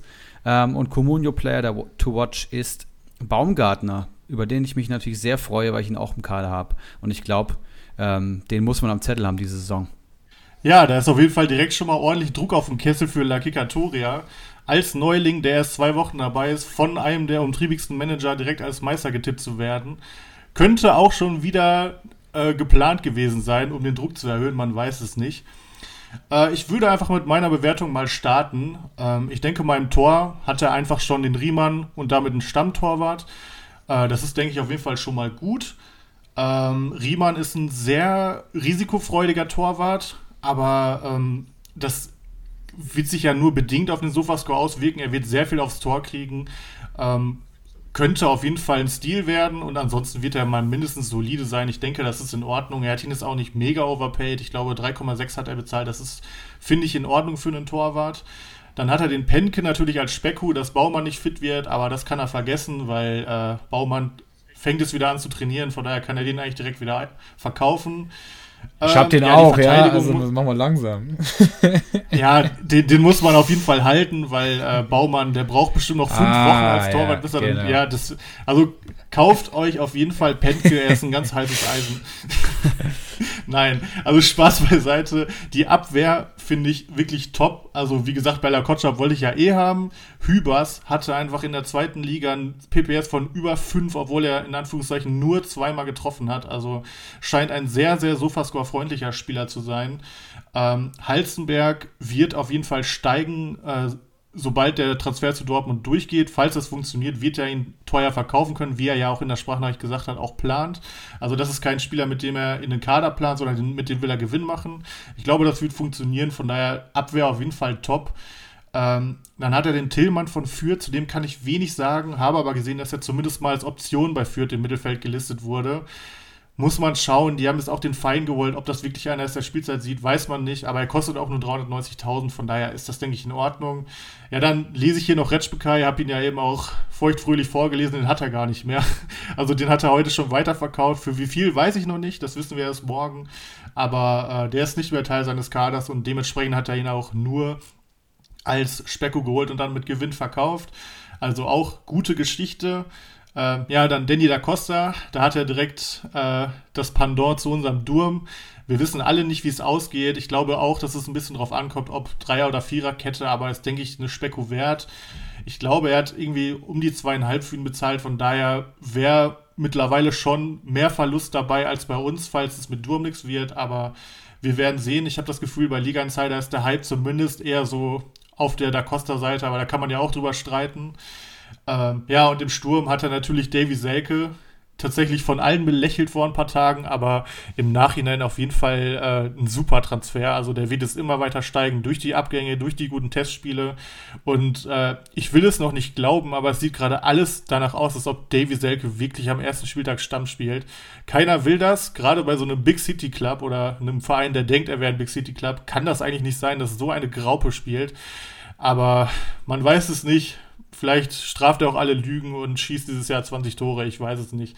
Ich kann den Kerl nicht ab, aber momentan sieht es auf jeden Fall so aus, als ob auch das ein sehr guter Transfer ist. Rädern und Rütter sind so Spieler, ähm, da sehe ich jetzt momentan nicht so eine große Chance. Hoffenheim hat einfach sehr viele Offensivspieler. Da ist auch ein Adamian, den man gern mal vergisst. Da ist ein Kramaric, da ist ein Bebu, da ist auch noch ähm, Sko, der über außen kommt. Also die haben vorne einfach mega viele Spieler. Die haben noch den Dabur, noch Belfodil, aber den werden sie, glaube ich, noch abgeben. Also an Rütter glaube ich noch nicht so. Ähm, Räder ist halt einfach nur ein äh, Ergänzungsspieler, den er ja, glaube ich, wo er auch drauf spekuliert, dass er verlieren wird, aber gehe ich jetzt erstmal auch nicht von aus. Ähm, Patrick Herrmann, muss ich sagen, ähm, die Kurve zeigt die letzten Jahre ganz klar nach unten und ich wüsste auch gar nicht, warum es wieder, warum er mehr Spielzeit kriegen sollte. Ich glaube, wenn äh, Gladbach wirklich in der Offensive viele Spieler verkauft, dann werden sie auch dementsprechend nachrüsten. Also Patrick Herrmann sehe ich nicht. Bei Limnios habe ich äh, bei Liga Insider gelesen, dass er wohl absolut katastrophal in den Testspielen bisher gespielt hat. Ähm, kann schon sein, dass er ein bisschen Spielzeit sieht, aber ich glaube, das Gelbe von Ei wird das auch nicht sein. Und bei Paciencia hat er ja gesagt, dass er vielleicht an Bochum oder Fürth oder so verliehen wird, aber da muss ich ganz ehrlich sagen, da kannst du ja gleich noch was zu sagen, Erik, aber ich sehe Paciencia nicht bei so einem Verein wie Bochum oder Fürth. Ich weiß nicht, sehe ich irgendwie nicht. Ich glaube auch eher, dass er ins Ausland wechselt, aber er wird auch nicht äh, viel Verlust mit ihm machen. Ich glaube, er hat ihn für 2,2 ungefähr gekauft. Er steht jetzt bei 2,14. Von daher, falls er doch irgendwo in der Liga hinwechselt, dann auf jeden Fall ein Gewinn. Aber Ähm, ich denke auch eher, dass er ins Ausland wechselt. Summa summarum, ich finde, ähm, im Tor hat er sich dort einen interessanten Spieler gekauft, hat einen Stammtorhüter. Die Verteidigung finde ich, wie gesagt, super. Martin Dada habe ich gar nichts zu gesagt. Äh, steht, ist auch eine ganz heiße Aktie, also steht, glaube ich, echt von einer guten Saison. Hat er auch relativ günstig bekommen. Ähm, von daher die drei, die er da hinten stehen hat mit Bella Kotschap, Dada und Hübers, auf jeden Fall top. Bei Danso geht es, glaube ich, eher runter. Das ist dann vielleicht eine Specko, die einfach nach hinten losgeht. Aber die drei werden auf jeden Fall bei ihm gesetzt sein, denke ich. Äh, ansonsten hat er halt noch viele Speckos. Ich glaube, das ist noch nicht ansatzweise sein Endkader, aber so von dem, was er aktuell macht und mit der Kette und einzelnen Offensivteilen, die er schon hat, würde ich momentan auf jeden Fall grundsolide sieben Punkte geben. Kann mir aber vorstellen, wenn er so weitermacht und seine Ideen durchbringt, dass er auf jeden Fall zum Saisonstart einen Bombenkader stehen hat was ich nicht gedacht hätte, ehrlich gesagt, weil er letztes Jahr den Start halt so dermaßen verkackt hat. Da hat er auch, da hat er Adrian Fein für 8 Millionen oder so geholt, Zirkzee für 8 Millionen. Ai, also, da ai, hat er ja, ja, das war absoluter Wahnsinn. Äh, ist dann, glaube ich, auch wirklich mit 120 Millionen in die Saison gestartet und hat sich dann Stück für Stück hochgearbeitet. Dieses Jahr ist mit den guten Herren auf jeden Fall zu rechnen. Äh, ich bin auch froh, dass er in der Liga ist. Ich finde, er gibt dem Ganzen so einen ganz eigenen Charme.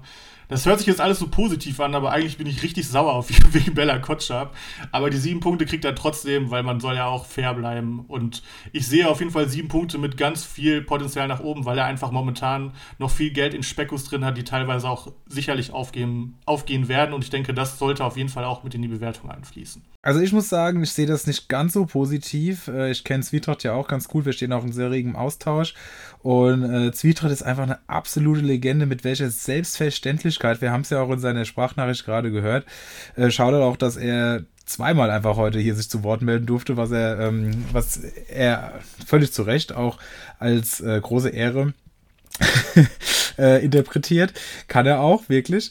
Ähm, jedenfalls mit welcher Selbstverständlichkeit er Spieler als ja, Wechselkandidaten, als Ersatzkandidaten, wenn andere wechseln, äh, ja, herausstellt. Also auch zum Beispiel hat er gesagt, er hofft ja, dass Kramaric wechselt, hat er mir erzählt, äh, weil da wird ja Rütter spielen. Da hat er gesagt, ja, das ist mit Sicherheit auch gewagt, diese These. Also das ist sehr, sehr interessant immer. Manchmal kann ich nur im Kopf schütteln, manchmal hat er da wirklich so verworrene Ideen, die dann auch noch genauso kommen. Also es ist sehr, sehr, sehr interessant, sich mit diesem Mann auszutauschen. Ähm, aber, und das sehen wir jetzt auch am Kader, du hast es schon gesagt, ich will da auch gar nicht mehr groß drauf eingehen. Es ist sehr, sehr viel Spekulation. Wir haben äh, einen Torwart vom Aufsteiger, der mit großen Vorschusslorbeeren in die Saison geht. Da muss man einfach mal sehen, ob das der neue Ortega wird. Er hat äh, zwei Verteidiger, die spielen, von, aber auch von Aufsteigern, sind letztes Jahr noch zweite Liga gespielt haben. Nicht jeder ist ein Pieper, aber trotzdem ist natürlich auch das Potenzial da, dass diese Jungs zum nächsten Pieper werden. Und Martin Dardai, den ich auch für sehr, sehr stark halte, auch für den Preis. Absolut äh, macht man sicherlich nichts falsch. Er soll ja auch einen Vorsprung haben gegen die anderen, weil Torunariga bei Olympia ist. Gab es jetzt auch wieder diesen furchtbaren Vorfall ähm, mit erneuten rassistischen Beleidigungen, die er ja auch schon, ähm, ich glaube, im Pokalspiel auf Schalke ähm, ja, erfahren musste. Und gegen, wen hat er denn noch stark und Boyata ist ja auch noch, war ja auch noch verletzt und war im EM-Urlaub und so weiter. Also er soll eine ganz gute Position haben und ähm, hat ja auch bei Dada immer gespielt eigentlich in der letzten Saison. Also den finde ich auch wirklich gut. Und ansonsten, wenn wir uns das mal überlegen, haben wir einen Dardai, zwei Aufsteiger, Verteidiger und einen riesengroßen Konjunktiv in dieser Mannschaft. Ähm, deswegen kann ich zum jetzigen Zeitpunkt, auch wenn ich natürlich die ganzen Ideen erkenne, die er hat und die mit Sicherheit auch gut sind, aber trotzdem ist das kein großer sportlicher Wert, den er aktuell hier im Kader hat, ähm, kann ich nicht mehr als sechs Rutschbahnpunkte leider geben. Aber man muss äh, abwarten. Es kann in vier Wochen, wenn die Bundesliga losgeht, schon ganz, ganz, ganz anders aussehen. Aber vielleicht sind die Spekulationen dann noch nicht aufgegangen, vielleicht ähm, die Spieler nicht dahin gewechselt, wo er es hininterpretiert hat und dann ist da eben noch sehr, sehr viel Luft nach oben. Ich bin gespannt.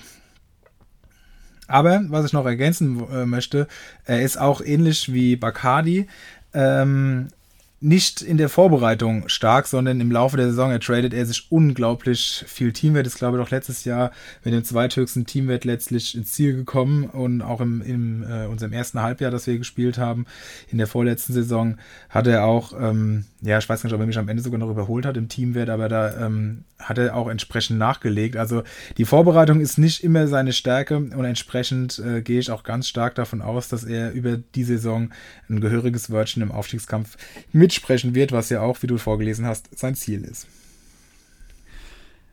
Also ich glaube das auf jeden Fall auch. Ich sehe hier auch jemanden, der durchaus ähm, locker aufsteigen kann, einfach dadurch, dass er sich so viel Teamwert erwirtschaftet und dann auch zwangsweise einfach mehr Geld zur Verfügung hat über die Saison als andere Manager und dann auch ähm, die meisten Punkte holt. Könnte ich mir vorstellen, aber ich muss es hier sogar noch deutlicher formulieren und sehe es noch negativer als du sogar, Felix.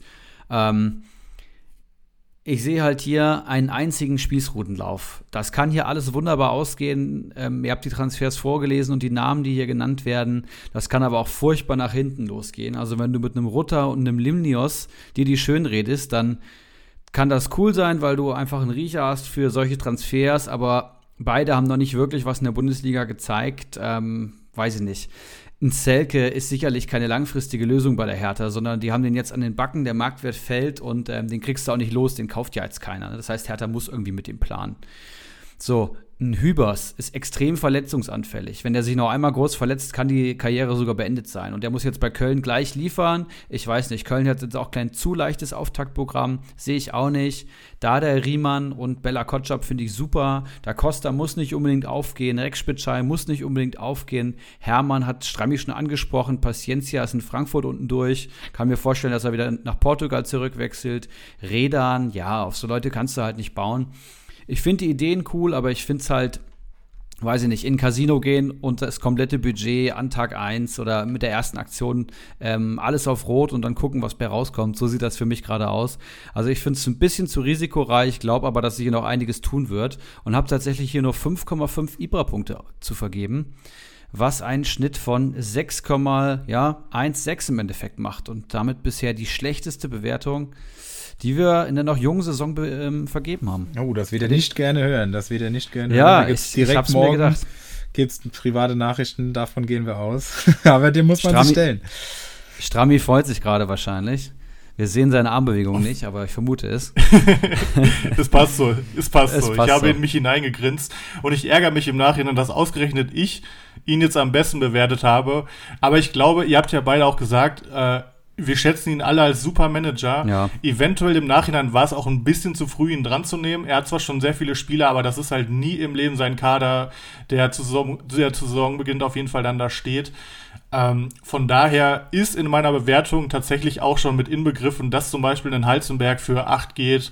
Äh, da ist ein Rettschbescheid, der verkauft wurde, schon mit drin. Ähm, von daher glaube ich einfach, dass der Kader vor der Saison gut aussehen wird. Aber klar, Stand jetzt ist es eigentlich kein 7-Punkte-Kader, sondern eher was zwischen 5 und 6,5. Ähm, ja, aber ich glaube an den Boy und vor allem will ich ihm jetzt mal mächtig Druck machen. Hast du auf jeden Fall. Ich würde sagen, wir machen weiter mit Kalitos aus Liga 2 und ich würde Felix bitten, uns ähm, als Teil der Liga 2 seinen äh, Kader vorzustellen. Also, Carlitos mit 42,7 Millionen Teamwert, wahrscheinlich im Minus zum jetzigen Zeitpunkt der Saison. Alles andere wäre richtig stark und steht damit auch auf Platz 1 bei uns in Liga 2. Und ich hab, muss sagen, der Mann hat mir, ich bin ja neu in der Liga und muss mich da erst zurechtfinden, kenne da auch ähm, nicht ganz so viele Manager, aber der Mann ist mir schon aufgefallen und ich finde es cool, dass wir ihn heute besprechen, weil ich da auch nochmal ein bisschen Input von euch bekomme, weil ich glaube, den muss ich ich meine, so wie kann ich sagen, äh, dass der Aufstieg durchaus auch mein Ziel ist, äh, auf dem Zettel haben als großen Konkurrenten, weil wir sehen hier eine Mannschaft, die sich schon ordentlich äh, liest. Wir haben im Tor Castells und auch direkt als Absicherung Perwan, seinen Ersatzmann.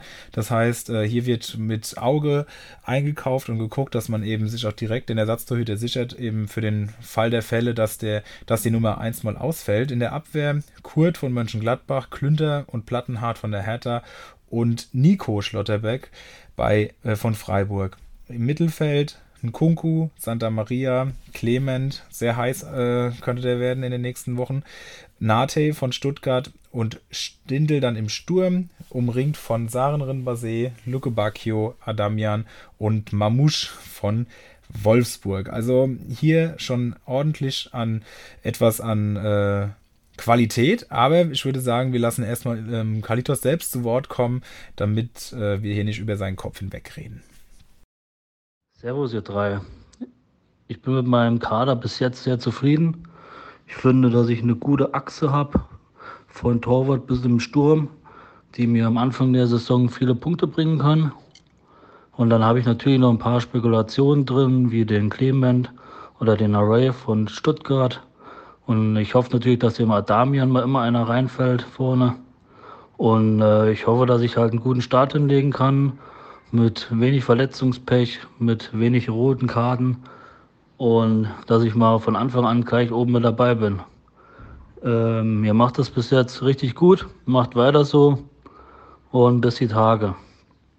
Ja, schöne Sprachnachricht vom wunder wunderbaren Kalitos. Ähm, sein Saisonziel ist, einen der drei Plätze an der Sonne ergattern. Das heißt, und ich muss sagen, generell, ich habe schon einige ähm, Ziele geschickt bekommen. Ich habe das Gefühl, dass die Manager dieses Jahr ähm, sich mehr trauen, gerade bei den Saisonzielen, denn Kalitos will auch aufsteigen und ähm, ich glaube, er hat auf jeden Fall das Zeug dazu. Meistertipp ist langes Glied langes Glied auch jemand, der, ja, ich glaube, im ersten Drittel letzte Saison die ganze Zeit gespielt hat, aber so zwei, drei Transfers haben dann nicht ge äh, geklappt und er hat Spieler ein bisschen zu lang gehalten. Aber auch das sicherlich ein, ein Manager fürs erste Drittel. Kostümtipp ist Michael, aka unser Flutschfinger, der ähm, vor kurzem Vater geworden ist und ähm, abgelenkt durch seine neue Tochter keine Zeit mehr für Communio hat, schreibt Kalitos, fände ich sehr, sehr witzig. Mal schauen, was der Flutschfinger dann auch zaubern kann. Und Comunio Player to Watch ist Lindström von der Eintracht. Das ist, glaube ich, ein sehr guter Tipp. Allerdings gerade ein bisschen teuer bei Comunio. Ähm, ja, das waren die Einschätzungen und ich übergebe gerne wieder an dich, Felix. Ja, der Lindström ist, den halte ich auch für sehr, sehr spannend. Äh, interessanterweise, auch ein kleiner Fun-Fact, ist er bei Kickbase momentan halb so teuer wie bei Communio und man hat aber das Fünffache am Start, an Startbudget. Also das kommt auch selten vor. Da sehen wir schon, wie krass der bei Communio gehypt wird. Und ich glaube auch, dass der echt eine sehr spannende Personalie ist. Aber zurück zu den Personalien, die Kalitos in seiner Mannschaft hat. Und wir sehen hier super Spieler. Die Frage ist natürlich, mit wie viel ist er im Minus? Ich könnte mir vorstellen, wenn er Luke Bacchio verkauft, dass es dann vielleicht sogar schon hinhaut, dass er aus dem Minus Minus raus ist. Ähm, hat einen super Torwart doppelt besetzt, also alles richtig gemacht. Ja, da wurden die Hausaufgaben erledigt. Ähm, die Abwehr, Nico Schlotterbeck, muss man sehen. Der, ich habe jetzt sogar gelesen, dass ähm, ein Leipzig-Wechsel ja wenigstens äh, diskutiert wird. Das wäre natürlich ein Knaller. Da hätte er mit Sicherheit eine Marktwertverdopplung vor sich. Ähm, und dann, ja, Platten hat Klünter und ja, Kurt lassen wir jetzt mal raus. Da muss man halt sehen, ob die beiden spielen. Platten hat ja im Dreikampf mit äh, Netz und mit äh, Mittelstädt. Klünter, ja, muss man halt sehen, ob er Spielzeit bekommt. Aber da muss man, muss man einfach schauen. Aber er hat auf jeden Fall einen ordentlichen Spieler, der wirklich was zu leisten imstande ist. Ich fand Schlotti letztes Jahr bei äh, Union auch echt super. Und da muss man jetzt mal gucken, ob er da nochmal den nächsten Schritt machen kann dieses Jahr. Im Mittelfeld mit dem Kunku eine absolute Big Gun. Ähm, da wird natürlich auch die Frage sein, ob er jedes Spiel macht bei Leipzig. Die sind ja vorne extrem gut oder überall extrem gut besetzt, ähm, haben die Dreifachbelastung. Das muss man, muss man sehen, aber ein absolut überragender Spieler und aktuell mit 10,1 Millionen auch wirklich, wirklich okay. Ich glaube, er hat auch ein bisschen über 11 für ihn bezahlt, wenn ich das richtig im Kopf habe. Ähm, aber das kann man für so einen Spieler auf jeden Fall hinlegen. Santa Maria eher unauffällig bei Freiburg, ähm, hat aber sehr, sehr viel Geld äh, für Freiburger Verhältnisse an Ablöse gekostet letzte Saison und mit 74 Punkten auch keine schlechte Saison gespielt. Clement, habe ich gerade eben schon angedeutet, wird auch mit einem Wechsel innerhalb der Bundesliga in Verbindung gebracht. Das könnte nochmal richtig spannend werden. Also auch hier sehr, sehr gutes Auge bewiesen und das hat er auch bei Nate von Stuttgart, da hatte ich auch drauf geboten, aber er hat ihn ganz schön overpaid. Der wird momentan als Ersatz für äh, den verletzten Mangala gehandelt, zusammen mit Ahamada. Da muss man sehen, wer das Rennen macht. Ich glaube ehrlich gesagt noch nicht so ganz an äh, Nate, aber auf jeden Fall eine Spekulation wert, weil solche Spieler rund um eine Million oder ein bisschen drunter dann in der Ablöse, wenn die dann am ersten Spieltag in der Startelf stehen, da freut man sich natürlich ein Loch in den Bauch. Also, das, als ich gesehen habe, dass er zu ihm gewechselt ist, habe ich auch schon gedacht, ah, das ist ein Mann, der, der macht seine Hausaufgaben, der weiß, was Sache ist, der, der informiert sich und den muss man auf dem Zettel haben. Und im Sturm Stindel finde ich auch mega gut. Ähm, hab Gladbach halt von Gladbach eh sehr, sehr viel, wie viele auch in dieser Saison, weil die eben nicht international spielen. Äh, und dann ist Stindl natürlich einer der Spieler, die man sich sichern sollte. Schießt ja auch viele Standards, ich glaube auch die Elfmeter. Also das, das ist für 10,1 Millionen auch echt ein Mann, den man sich in den Kader holen sollte. Hat in der letzten Saison 166 Punkte geholt ja, also da ist nicht viel zu, zu sagen. Also jeder kennt Stindl, jeder weiß um seine Qualitäten. Und dann, ja, wird es natürlich drumherum ein bisschen dünner. Luke Bacchio soll ja angeblich auch ins Ausland wechseln. Muss man halt sehen, was er da noch an Ablöse dann bekommt, wann er ihn verkauft. Und Adamian und Mamouche sind sicherlich nicht die Nummer 1 Stürmer. Aber gerade Adamian hat ja zumindest, ich glaube, in der Europa League gezeigt, was er kann. Und warum soll er da als Stürmer Nummer 2 vielleicht hinter Kramaric dann, wobei Kramaric ja auch ähm, ein bisschen weiter sich fallen lassen kann. Ähm, ah, hinter Bebu natürlich, genau sowas. Ähm, ja, warum soll er da nicht auch mal zum, zum Zuge kommen? Und da kann man sicherlich auch spekulieren. Also ich finde zum jetzigen Zeitpunkt ähm, ein sehr interessanter Kader mit sehr, sehr starken Big Guns in der Spitze. In der Breite wird es dann natürlich entsprechend dünner, aber ich meine, man muss sich halt für eins von beiden entscheiden. Geht man auf die, auf die Big Guns und füllt dann auf mit, mit kleineren Spielern, die aber auch schon da sind. Oder ja, geht man eben in die Breite, wie das letzte Woche, ich glaube, bei Langes Glied der Fall war, ähm, und verzichtet dann aber auf die Big Guns. Und die Big Guns sind natürlich auch super gewählt. Also ich meine, Kunku und, und Stindel jeweils um die 10 Millionen derzeit wert das ist schon okay. Und ich finde, mit denen kann man auch wirklich in die Saison gehen und dann wird man äh, Freude haben. Und wenn man dann eben sowas, so Leute wie Schlotterbeck dann drumherum baut, kann das durchaus interessant werden. Also ich finde, wir sind hier, sehen hier eine gute Mannschaft. Ähm, dafür, dass wir ja noch vier Wochen Zeit haben. Aber ich kann natürlich nicht einschätzen, wie tief er im Minus ist. Ich hoffe, dass es doch ein paar Millionen sind ähm, als Konkurrent. Aber wie gesagt, hier ist jemand, der Fachverstand hat und deswegen ähm, würde ich trotz aller kleiner Fragezeichen, die hier noch sind, auf sieben Rutschbahnpunkte gehen. Und ich glaube, viel höher habe ich auch noch gar nicht bewertet in, den, in der letzten Woche. Also auf jeden Fall eine starke, starke Leistung. Ja, kann ich mich eigentlich großteilig anschließen. Also ich finde Kader für den Zeitpunkt, also jetzt 19 Tage transferiert, finde ich ihn schon ziemlich weit. Er hat auf jeder Position eigentlich äh, mindestens einen richtig guten Mann. Das heißt, Castells hinten, Schlotterbeck finde ich stark von Freiburg, Plattenhardt wird sicherlich ähm, sich mit Mittelstädt um die Linksverteidigerposition duellieren. Und Plattenhardt hat ja damals schon unter Dade extrem gut performt und schießt gute Standards. Der kann für 1,5 Millionen ein richtiger Schnapper werden. Klünter nur 700.000 wert, hat auch in der Rückrunde schon viel gespielt, hat Innenverteidiger gespielt in der Dreierkette, als es eng wurde, hat auch äh, die rechte Schiene mal bekleidet. Also der ist auch sehr polyvalent und ähm, ich glaube, der Trainer mag ihn. Im Mittelfeld halt ein Kunku, Santa Maria plus eventuell äh, Clement und Nate finde ich auch solide. Und im Sturm halt Stindel. Das ist, das ist sehr, sehr gut. Stindel und äh, Kunku beide Top 20 Spieler der letzten Saison für knapp 10 Millionen. Also das sind auch unter den Big Guns richtige Preis-Leistungskracher. Stindel die beste Saison seiner Karriere gespielt und ein Kunku 145 und 154 Comunio-Punkte in zwei Saisons ist auch absolut gestört und sicherlich einer der besten Leipziger Offensivspieler bei Comunio. Ähm, Lücke Bacchio, Adamian und Mamouche finde ich tatsächlich relativ schwach. Ähm, Lücke Bacchio wird entweder wechseln oder es schwer haben unter Dada, denke ich mal, auch wenn sie keine Flügelspieler haben. Aber der ist super undiszipliniert und das ist genau das Gegenteil, was ein Dada braucht. Ähm, muss man abwarten. Adamian kann sich eigentlich auch nur verbessern, hat, obwohl er nur 42 Punkte geholt hat, eigentlich ganz ordentlich performt. PPS 2,8. Da geht sicherlich auch noch mehr, wenn Hoffenheim eine bessere Saison spielt. Also Adamian sicherlich die beste Spekulation. Und zu Bamusch kann ich gar nicht so viel sagen, außer dass ich Wolfsburg eine deutlich schlechtere Saison zutraue. Ähm, und Marc von Bommel sicherlich, glaube ich, nicht so lange Trainer bleiben wird. Ist nur meine Einschätzung, abwarten. Ähm, aber ich finde, es ist ein richtig runder Kader. Wie gesagt, ich glaube, Lücke Bakio, Mamouche vielleicht noch abgeben und vielleicht noch den einen oder anderen Schnapper holen. Es gibt viele Stammspieler zwischen 1 und 2 Millionen Verteidiger ähm, ohne Ende. Ich glaube, da gibt es noch das ein oder andere Schnäppchen drin.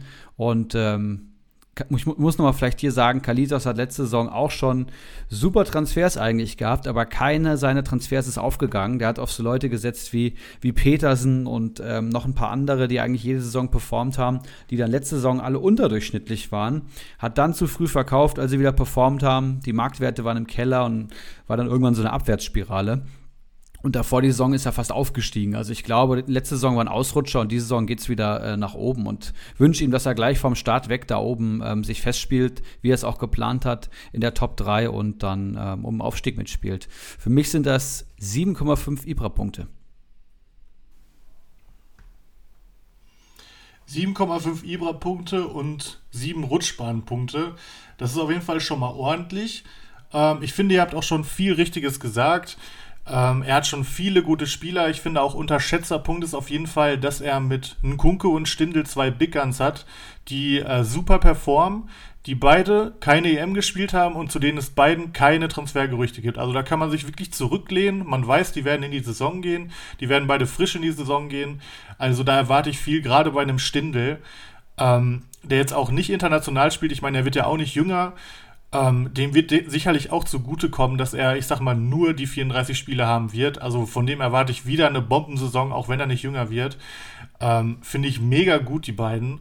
Ähm, bei Castells im Tor erwarte ich tatsächlich nicht nochmal so eine Saison. Erik, du hast es ja schon angeteasert. Äh, Wolfsburg präsentiert sich bisher katastrophal. Man muss natürlich dazu sagen, äh, es sind noch nicht alle Spieler wieder da, aber ähm, bisher sieht das Vogelwild aus oder liest sich Vogelwild, was man so hört. Und äh, auch die Wolfsburger im Forum sind alle entsetzt, was das für ein erster Eindruck ist.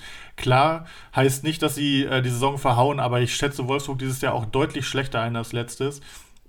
Und man muss halt sagen, Castells hat die 97 Punkte auch viel darüber geholt, dass Wolfsburg einfach ständig zu Null gespielt hat. Und das sehe ich dieses Jahr halt einfach nicht. Ähm, zu Plattner hat eigentlich schon alles gesagt. Da merkt man auch, Kalitos ist ein Manager, der sich auch viel mit der Bundesliga beschäftigt. Ähm, da hat Dada ja selber gesagt, er will ihn in die Form bringen, bei der er mal war. Und wenn er das schafft, dann hat man hier einen Spieler, der über 100 Punkte holt, wie in der Saison 17, 18.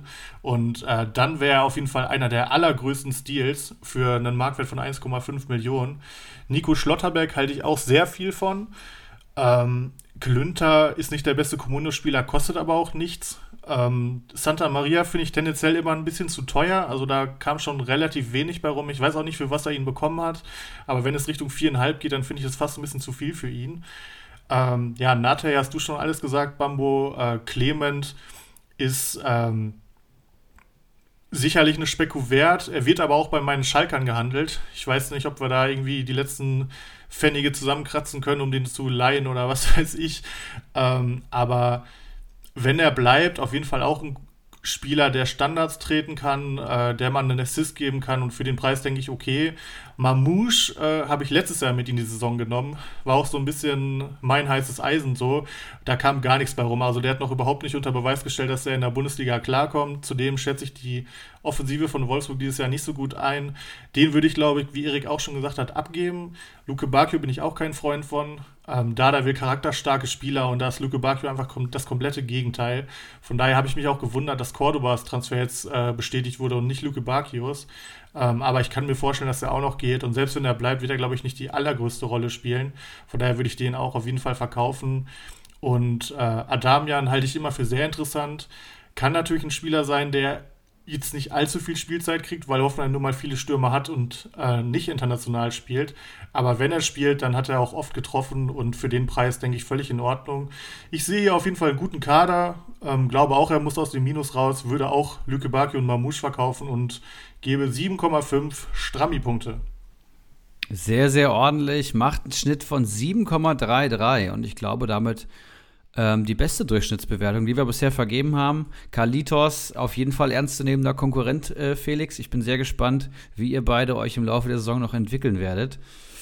Und ich würde sagen, wir kommen zu meinem ehemaligen Podcast-Kollegen Ulrich H., der ja ähm, als Zweitplatzierter oder Drittplatzierter, glaube ich, ähm, in Liga 1 aufgestiegen ist. Zum zweiten Mal tatsächlich. Momentan noch ein Fahrstuhlmanager. Jetzt will er sich sicherlich festsetzen in Liga 1. Und ähm, ich würde hier einfach mal seinen Kader kurz vorstellen, bevor wir ihn auch zu Wort kommen lassen in einer schönen zweiminütigen Sprachnachricht. Im Tor hat er Rafa Giekewitz und hat bestimmt beim großen Bacardi äh, zugeschaut, wie man es macht und ähm, ist auch, glaube ich, großer Giekewitz-Fan. Die Frage ist halt, wer ist kein Giekewitz-Fan? 106 Punkte beim FCA ist richtig ordentlich, also nochmal gesteigert ähm, nach der starken Union-Saison und sicherlich ein richtig guter Rückhalt beim FCA, wenn man sich überlegt, dass da vorher ein Kubek am Werk war. Der wird auch wieder um die 100 Punkte ähm, erzielen, wenn alles normal läuft, würde ich mal sagen. super Lösung da am Tor. Viererkette ähm, beziehungsweise Abwehrreihe ist ein bisschen schwieriger. Da sehe ich Alexander Hack der äh, 69 Punkte geholt hat und ein Comunio Monster ist, wenn er denn spielt. Janschke und Scully von, von Gladbach. Ähm, ich denke, da wird sicherlich noch was passieren, wenn, wenn Ginter kommt. Sind halt auch irgendwie Kandidaten, die jetzt nicht in, in Reihe 1 oder 2 bei Gladbach stehen werden. Nian Su hat er mir leider weggeschnappt. Ähm, mit dem spekuliert er sicherlich. Ist die Frage, ob das vielleicht ein Stammspieler werden kann, ob er nur Marktwertgewinn mitnehmen möchte, weiß man nicht. Aber Beides irgendwie ähm, noch nicht eingetütet, muss auch erstmal kommen. Also die Marktwertsteigerung oder die Startelf. Klünter hatte auch im Kader, auch eine gute Spekulation. Bogarde und Vogt. Vogt, ja, ist eigentlich ein guter Spieler, wollte auch, glaube ich, mal zu Bayern. Ähm, dann hat Salihamidzic, glaube ich, Kovac einen Riegel davor geschoben, weil er nicht gut genug für die Bayern ist. Und letzte Saison war es dann irgendwie auch schwierig. 50 Punkte geholt in 24 Partien. Und ähm, ja, ich glaube nicht, dass er ähm, zu den besten zweiten Verteidigern bei Hoffenheim gehört und damit vielleicht nicht mal in der Startelf steht. Mal abwarten. Und dann hat er noch Riedle Baku der sicherlich wieder rechts außen spielen wird und kann mir auch vorstellen, dass der langsam mal vom Abwehr ins Mittelfeld gesetzt wird oder sogar ins Sturm, aber wahrscheinlich eher ins Mittelfeld. Zudem muss ich, glaube ich, auch nichts sagen. 129 Kommunio-Punkte beim VfL, richtig, richtig stark. Rafael Guerrero sehe ich im Mittelfeld, muss ich auch nichts zu sagen. 161 Punkte, das ist absolut herausragend. Davor die Saison 162. Muss man, glaube ich, auch nichts zu sagen. Wenn Dortmund auf eine Viererkette geht, kommt ihm das, glaube ich, nicht zugute. Hartl 55 Punkte, knapp eine Million wert, bestes Preis-Leistungsverhältnis, wenn er kickt. Ingwarzen im Sturm, auch hier sehe ich viel Potenzial, 53 Punkte für 1,5 Millionen. Demirai Gray, der kurz vor dem Wechsel nach England steht, ich denke, den kann er getrost abgeben. Markus Thüram, ähm, heiße Aktie, Gladbach, keine Dreifachbelastung, einer der besten Offensivspieler bei Gladbach mit Stindl und Player und für ähm, unter 9 Millionen sicherlich fast eine Kaufpflicht, würde ich sagen. Ich bin großer Tyram-Fan und dann sehe ich noch Batista Meyer, zu dem kann ich leider nichts sagen. Und bevor ich jetzt ähm, meinen Senf zum Kader noch mehr dazu gebe, würde ich erstmal sagen, wir hören erstmal Ulrichs Sprachnachricht. Ja, Grüße in die Runde. Kurzes Feedback zu meinem Kader. Ähm, ich sehe es tatsächlich mittlerweile so ein bisschen mit gemischten Gefühlen, muss ich sagen. Ich finde, ich kam eigentlich ganz gut ähm, aus der Sommerpause raus, habe da eigentlich ganz gute Transfers gelandet, finde ich. Ihr hattet ja Baku beispielsweise auch schon mal zum Thema gemacht. Aber mittlerweile muss ich echt sagen, geht mir ein bisschen die Düse, denn der Gesamtmarktwert steigt und steigt, aber irgendwie haben das meine Spieler noch nicht so wirklich mitbekommen. Also meine ja, Big Guns aus Guerrero, Baku und Nianzu würde ich zumindest aus marktwerttechnischen Gründen auch noch mit reinnehmen, sind auf jeden Fall noch äh, Verkaufskandidaten. Ähm, würde mich mal eure Meinung zu interessieren, ob ihr zumindest mal Guerrero halten wollen würdet. Ich habe jetzt gesehen, der ist mit ins Mittelfeld gewandert. Sind da dann weniger Punkte zu erwarten oder war der letzte Saison auch schon im Mittelfeld gelistet? Ich meine eigentlich nicht, oder? 161 Punkte spricht natürlich für ihn, aber Viererkette, Rose, Dortmund ein besserer Ausbildungsverein, Sancho weg, Haaland, weiß man auch nicht so wirklich. Also weiß ich nicht, ich würde ihn eigentlich ganz gern verkaufen, aber der Marktwert steigt halt nicht. Gray, ja, da hatte ich mir eigentlich ein bisschen was erhofft, aber ähm, wechselt jetzt scheinbar heute noch nach, nach England. Tyram ist eigentlich so die einzige Big Gun, wo ich wirklich zufrieden bin und sage, den werde ich auf jeden Fall behalten. Das könnte der nächste Silver werden. Aber ansonsten ja, ein paar Spekulationsobjekte bei mir noch mit drin. Hartel, mal gucken, was da noch passiert. Ähm, Abwehr, ja, das ist alles noch nicht so wirklich das Gelbe vom Ei. Dementsprechend umso näher der Saisonstart drückt, umso nervöser werde ich, eben weil halt auch nicht wirklich jetzt die Gewinne erzielt werden konnten mit meinen Transfers, die ich mir eigentlich erhofft hatte. Und ich dementsprechend auch etwas, ja, unfähig bin, jetzt noch groß am, am Transfermarkt um mich herumzuschlagen. Aber vielleicht kann ich ja aus der heutigen Folge noch ein paar Erkenntnisse ziehen. Was würdet ihr an meiner Stelle tun? Aber ich sag mal, ja, da ich eben noch definitiv was verkaufen muss, kann ich mir hier nicht mehr wie sechs Uli-Punkte geben. Ich bin gespannt, wie eure Meinung ausfällt. Äh, liebe Grüße in die Runde. Ciao, ciao.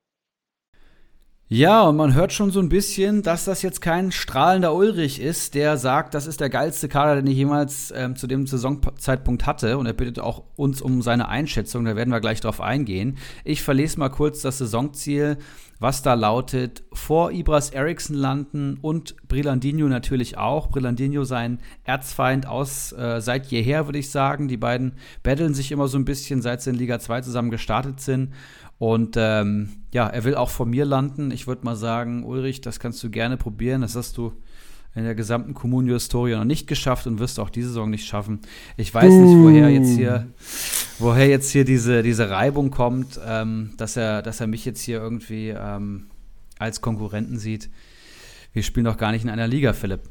Meistertipp: Bolek ähm, guter Tipp, glaube ich, kann man immer nehmen. Bolek hat auch schon Meistertitel eingesackt. Kostümtipp ist Sebeltar, der letzte Saison es, glaube ich, auch sehr schwer hatte in Liga 1. Muss man abwarten. Und Comunio Player to Watch ist Iago, den er, glaube ich, auch mal im Kader hatte.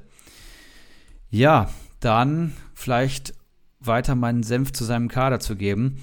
Generell finde ich, dass die Auswahl der Big Guns top ist. Also ich finde sowohl Tyram als auch Rafael Guerrero als auch Baku finde ich super interessant. Ich glaube, Baku wird deutlich weniger Punkte holen, ähm, weil Wolfsburg deutlich weniger erfolgreich spielen wird. Die Dreifachbelastung hatten sie letzte Saison halt gar nicht. Und ähm, das hat sie ja so stark gemacht, ja, dass da jede Woche die gleiche Elf laufen konnte, ähm, die total eingespielt war. Und Baku war sicherlich eine der größten Überraschungen Kostet jetzt auch in Anführungszeichen nur 7,4 Millionen, aber der muss sich erstmal beweisen, finde ich, find ich gewagt. Ähm, Guerrero finde ich interessant, wenn Dortmund weiterhin mit einer Dreierkette spielt, was ich nicht glaube. Ich glaube, es geht auf eine Viererkette. Ich habe jetzt ein Interview von Haaland gesehen, der gesagt hat, das ist wie bei Salzburg, viel Rennen, Pressen, viel Ackern und ähm, dann werden sie sicherlich auch mit zwei Viererketten spielen und da wird ein Guerrero ja, sicherlich seinen Platz finden, aber 161 Punkte wie davor auf der Schiene sehe ich auch nicht. Und Markus Thuram finde ich sicherlich am attraktivsten. Also den würde ich auf jeden Fall halten. Keine Dreifachbelastung, wird jede Woche spielen ähm, und ist eine absolute Maschine und hat sicherlich noch Potenzial. Also ich würde tatsächlich entweder Guerrero oder Baku abgeben. Und Tyram, finde ich, ist meine Prio 1 Big Gun in seinem Kader. Ansonsten finde ich Ingwansen super. Ich finde Nian Su ist ein guter Transfer, den wollte ich haben. Giekewitz ist ein toller Torhüter, aber dann wird es auch schon irgendwie dünne und er hat sich viele Spieler unter einer Million geholt. Ähm, mit denen man sicherlich keinen Verlust macht, aber mit denen man, glaube ich, auch keinen Krieg gewinnt. Also ich weiß nicht, ob ein Vogt und ein Bogardet, die ich vor einem Ibras Eriksson landen werden oder einem Klünter. Muss man abwarten, aber Philipp scheint ja auch selber nicht zu, so zufrieden zu sein und wird sich sicher noch, sicherlich noch das ein oder andere Schnäppchen holen und dann sich von einem von den drei Spielern auf jeden Fall trennen. Und da bin ich mal sehr gespannt, was ihr dazu sagt und ähm, wie ihr den Kader findet und welche Bickern ihr präferiert. Ich kann hier aktuell leider nur sechs Ibra-Punkte geben und ähm, ja, bin gespannt, was ihr sagt. Meine Damen und Herren, selbstbewusste Worte von Ibras Eriksson. Ich habe mal eine Nachfrage. Ja. Wie ist eigentlich euer Duell in der EM ausgegangen? Ich weiß es gerade tatsächlich nicht. Ähm, das hat er brutal gewonnen, glaube ich. Also ich glaube, er ist vor mir gelandet. Ne? Ich weiß es nicht. Ich habe am Ende gar nicht mal reingeguckt. Er hat mir nur geschrieben, ähm, so nach dem Motto Kopf hoch. Aber da war ich natürlich schon voll im Bundesliga-Modus. Also er ist auf jeden Fall vor mir gelandet. Du würdest also sagen, das zählt nicht, ne? Ich glaube, da können wir uns drauf einigen. Da können wir uns definitiv drauf einigen. okay. Ich weiß nicht, wie er das sieht, aber ich sag mal, äh, richtig heiß wird es natürlich in der Bundesliga und äh, ohne dir in den Arsch kriechen zu wollen, muss da natürlich einiges kommen. Du hast dich ja schon lange in Liga 1 bewiesen und das muss Ulrich Hahn natürlich noch tun. Ich würde einfach mal direkt äh, weiter mit meiner Bewertung von seinem Kader machen. Also ich stimme dir eigentlich in fast allen Punkten zu. Ähm, du hast ja gesagt, du würdest Baku oder Guerrero abgeben. Ich würde auf jeden Fall Baku von den beiden abgeben. Also ich finde, Guerrero ist so mit das Konstanteste, was Dortmund hat. Der hat auch, als er in der Viererkette Linksverteidiger gespielt hat, letztes Jahr trotzdem weiterhin seine Punkte geholt. Natürlich ein bisschen mehr Torbeteiligung, aber der holt einfach trotzdem gerne fünf Punkte, weil er einfach viele wichtige Pässe hat und ähm, die Dribblings gewinnt, die Zweikämpfe gewinnt. Also der ist einfach ein Sofascore-Monster. Ähm, den würde ich auf jeden Fall halten. Und du hast es richtig gesagt, Baku ähm, wird wahrscheinlich weniger punkten, weil er einfach super viele Torbeteiligungen hatte und bei Wolfsburg alles lief und er immer gespielt hat. Ähm, und ich hätte mal ein kurz, ein kurzes reingeschobenes Quiz für euch. Ich habe es gerade nachgeguckt. Was glaubt ihr, was für ein PPS Baku in der letzten Saison hatte? Äh, da würde ich mal schätzen, so um die vier vielleicht. Hätte ich genau Er hat ja auch fast gesagt, jedes Spiel ja. gemacht. Ja. Vier, ja. Okay, einigt euch auf vier. Es waren 3,79 und äh, auf jeden Fall weniger, als man so denkt, würde ich mal behaupten. Das liegt auch daran, dass er einfach, wenn er nicht an Toren beteiligt ist, gerne mal Minuspunkte, weil er nicht so zweikampfstark ist. Ähm, ich hatte ihn selber auch im Kader. Entweder war es, es war halt Hü oder Hot. Und wenn wir jetzt davon ausgehen, dass er vermutlich sogar eher weniger Torbeteiligung haben wird, dann könnten das auch gut und gerne 100 Punkte werden. Und dann schaue ich mir seinen Marktwert von 7,4 an und muss ganz klar sagen, äh, der ist mir aktuell zu teuer. Ich glaube, er hat ihn ja am Marktwert bekommen. Ich würde einfach an Ulis Stelle warten, bis er vielleicht ein bisschen steigt, das Angebot passt. 8 Millionen Markt Marktwertgewinn mitnehmen und ab dafür. Ich glaube, dafür gibt es einfach bessere Alternative. Ich erinnere nochmal an den LVD, der kostet 1,3 Millionen weniger und wird so 90 Prozent mehr Punkte holen. Ähm, ja, aber so viel dazu. Giekiewicz finde ich auch top. Ähm, wird ja auch von Uli immer gefeiert, vollkommen zu Recht auch. Ist einfach ein geiler Torwart, geiler Typ auch. Ich feiere den echt. Und es gibt auch keinen Grund, warum er nicht wieder viel auf die Kiste kriegen sollte. Ähm, Vogt ist, glaube ich, nur eine Alternative in der Dreierkette. Ich weiß nicht, wie der Hoffenheims Planungen sind, aber in der Viererkette sehe ich auf jeden Fall Akpoguma und Posch gesetzt. Würde ich vermutlich auch eher abgeben. Scully ist wahrscheinlich so eine Specku, falls Gladbach wirklich nicht hinterherkommt mit Verteidigern und mindestens mal noch einer geht und sie vielleicht nicht die Wunschspieler bekommen. Kann man vielleicht machen für 450.000, aber ja, also kann man probieren, aber ich würde es wahrscheinlich eher nicht machen. Ja, dann zu Nian Su haben wir ja eigentlich alles schon gesagt. Ähm, absolut heiße Aktie. Ich könnte mir vorstellen, dass er ihn auch nicht allzu teuer geholt hat. Vielleicht sogar schon ein bisschen Mark Marktwertgewinn mit ihm macht. Den würde ich auf jeden Fall halten, genau wie Klünter. Ähm, der wird seine Minuten sehen, denke ich. Ob jetzt in der Innenverteidigung als Rechter oder vielleicht auf Außen, wenn er mal den doch noch sehr äh, sch schwankenden Seefuig ersetzt. Also für den Preis denke ich ganz gut, genau wie Janschke. Ähm, der ist wahrscheinlich sogar eher ein Kandidat, der Punkt holen kann als Scully. Aber klar, Toni Janschke wird nicht einer von der Top 11 von Gladbach sein, aber zumindest mal für den ersten Spieltag kann es ja sein, dass noch nicht alles steht. Und äh, ich glaube, kann man wenig mit falsch machen, gerade bei dem Preis. Bogarde sehe ich ehrlich gesagt nicht. Den hatte ich letztes Jahr auch als Specko, da kam gar nichts und ich wüsste nicht, warum sich das jetzt geändert haben sollte. Hoffenheim hat auch einfach viel zu viele Innenverteidiger. Man sieht es ja hier schon, er hat zwei Hoffenheimer Innenverteidiger und beide sind bei Liga Insider, glaube ich, nicht mal als Option angegeben. Also äh, Hoffenheim Innenverteidigern, das ist echt eine schwierige Sache, vor allem weil Benjamin Hübner ja zumindest gerade auch fit ist oder zumindest wieder fit wird. Aber gut, der wird sich wahrscheinlich bevor er wieder richtig trainiert, eh wieder verletzt. Den kann man ausklammern, aber ich will es nur gesagt haben, der ist eigentlich auch noch da. Ähm, von daher weiß ich nicht, ob das aufgeht. Ähm, Hack ist, glaube ich, auch eher Hinterbell. Also wenn man so in den Mainzer Foren stöbert, äh, die wollen auch alle, dass Bell spielt, äh, hat es auch nicht schlecht gemacht. Klar, als Communio-Manager will man, dass Hack spielt, weil er einfach eine Maschine ist. Dadurch, dass er einfach ein sehr ja, im Gegensatz zu anderen untalentierter äh, Bundesligaspieler ist, der kloppt den Ball halt ins Aus, kriegt einen, kriegt einen geklärten Ball, ist sehr zweikampfstark, er ist einfach ein Sofascore-Freund. Ähm, aber ich sehe ihn nicht in der Startelf und er kostet nun mal immerhin fast 2 Millionen. Äh, den würde ich, glaube ich, tendenziell auch eher abgeben. Guerrero, wie gesagt, bin ich ein Freund und das sage ich als Schalke, also den würde ich mir auch jederzeit holen.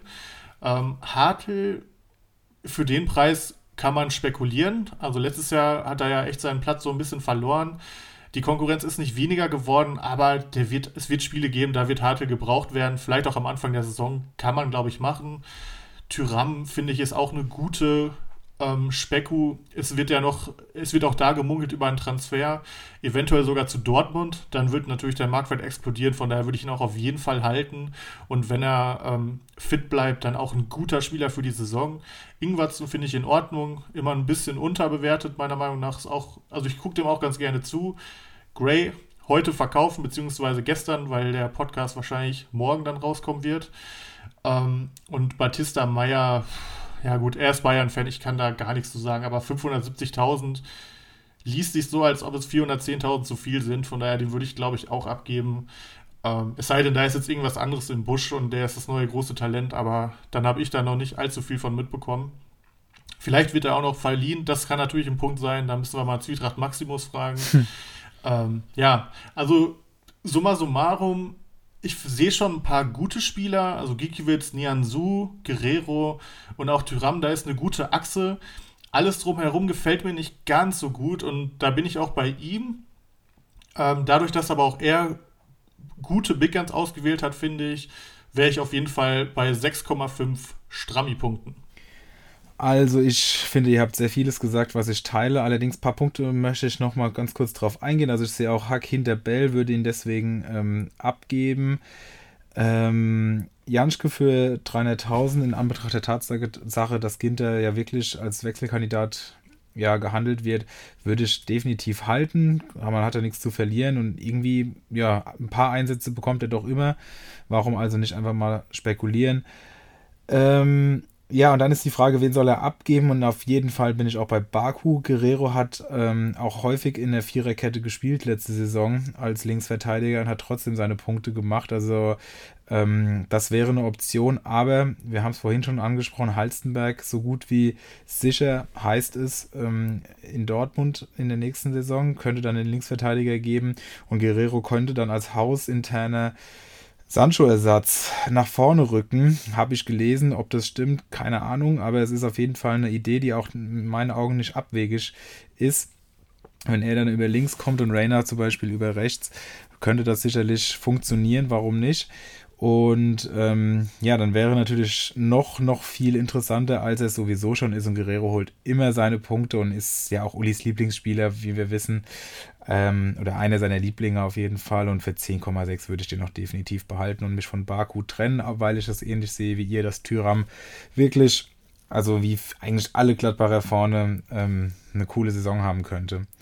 Ingwatzen möchte ich nochmal betonen, finde ich einen sehr, sehr guten Spieler für anderthalb Millionen. Ähm, hat zwar auf der, seiner Position bei Union jetzt ähm, einiges an Konkurrenz dazu bekommen durch die Transfers, aber äh, hat in den Testspielen jetzt auch schon wieder überzeugt und ja, ich finde, den kann man durchaus für anderthalb Millionen mit in die Saison nehmen. Das äh, noch meine Einschätzung dazu. Den Rest habt ihr schon gesagt, das möchte ich jetzt nicht nochmal alles wiederholen, ähm, weil sich das dann doch decken würde. Und deswegen, weil eben mit Guerrero und Tyram zwei wirklich gut ausgewählte Big Guns äh, im Kader stehen, bin ich auch bei 6,5 Rotspannpunkten immerhin, eben weil, äh, ja, jetzt müssen wir hier mal gucken, dass wir noch, oder das, jetzt muss Uli mal gucken, dass er noch so ein paar Leute wie Ingwarzen in seinen Kader holt, äh, von dem Geld, was er für Gray, für Bell und für Baku bekommt. Und dann könnte das doch durchaus was werden. Und wenn er Nian Su im richtigen Moment dann abgibt, hat er ja auch wieder neues Kapital. Also, summa summarum, noch Luft nach oben, aber wenn die Big Guns zünden, wird er einen ganz ordentlichen Saisonstart haben. Denke ich auch. Und Ulrich, ich habe gerade mir nochmal Gedanken gemacht. Ähm, ich würde eine kleine Wette anbieten, die wir gerne über die im Laufe der Saison verfolgen könnten.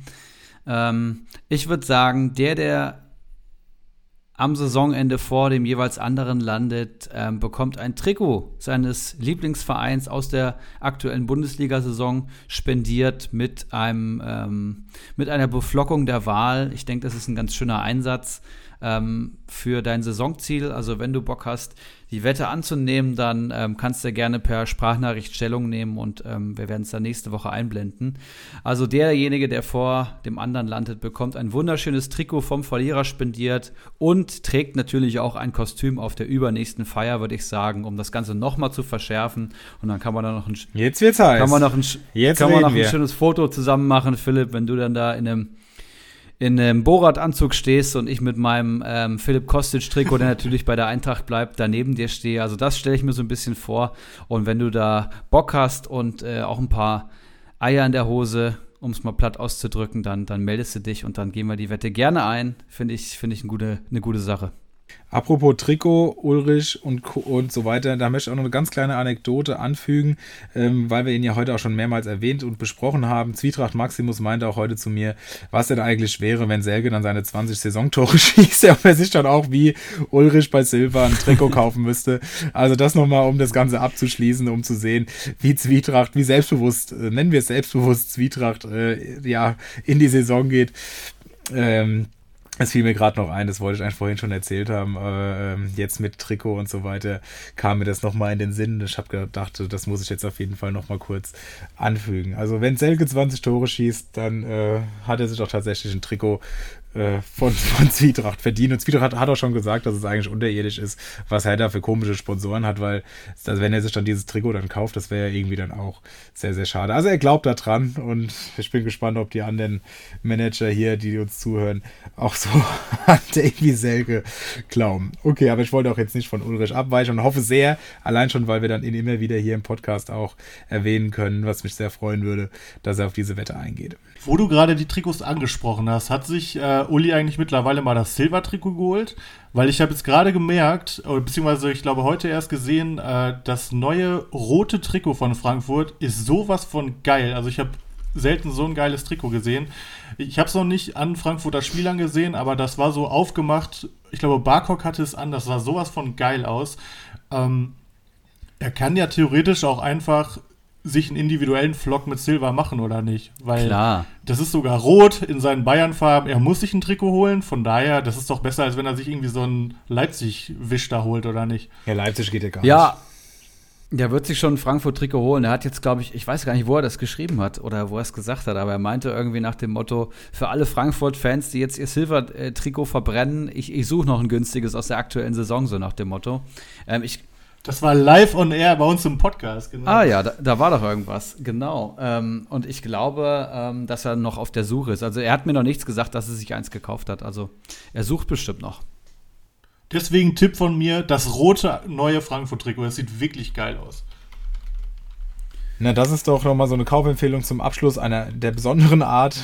Ich würde sagen, das ist doch ein guter Punkt, an dem wir das heute beenden können. Oder habt ihr noch was, was ihr vorbringen wollt? Ich denke, wir liegen super an der Zeit mit einer Stunde 50, wenn wir die Sprachnachrichten hier noch alle einfügen. Also mal wieder ordentlich abgeliefert. Wir machen uns immer Gedanken, dass es, äh, dass es zu viel wird, aber ich glaube, unter zwei Stunden ist dann immer noch okay.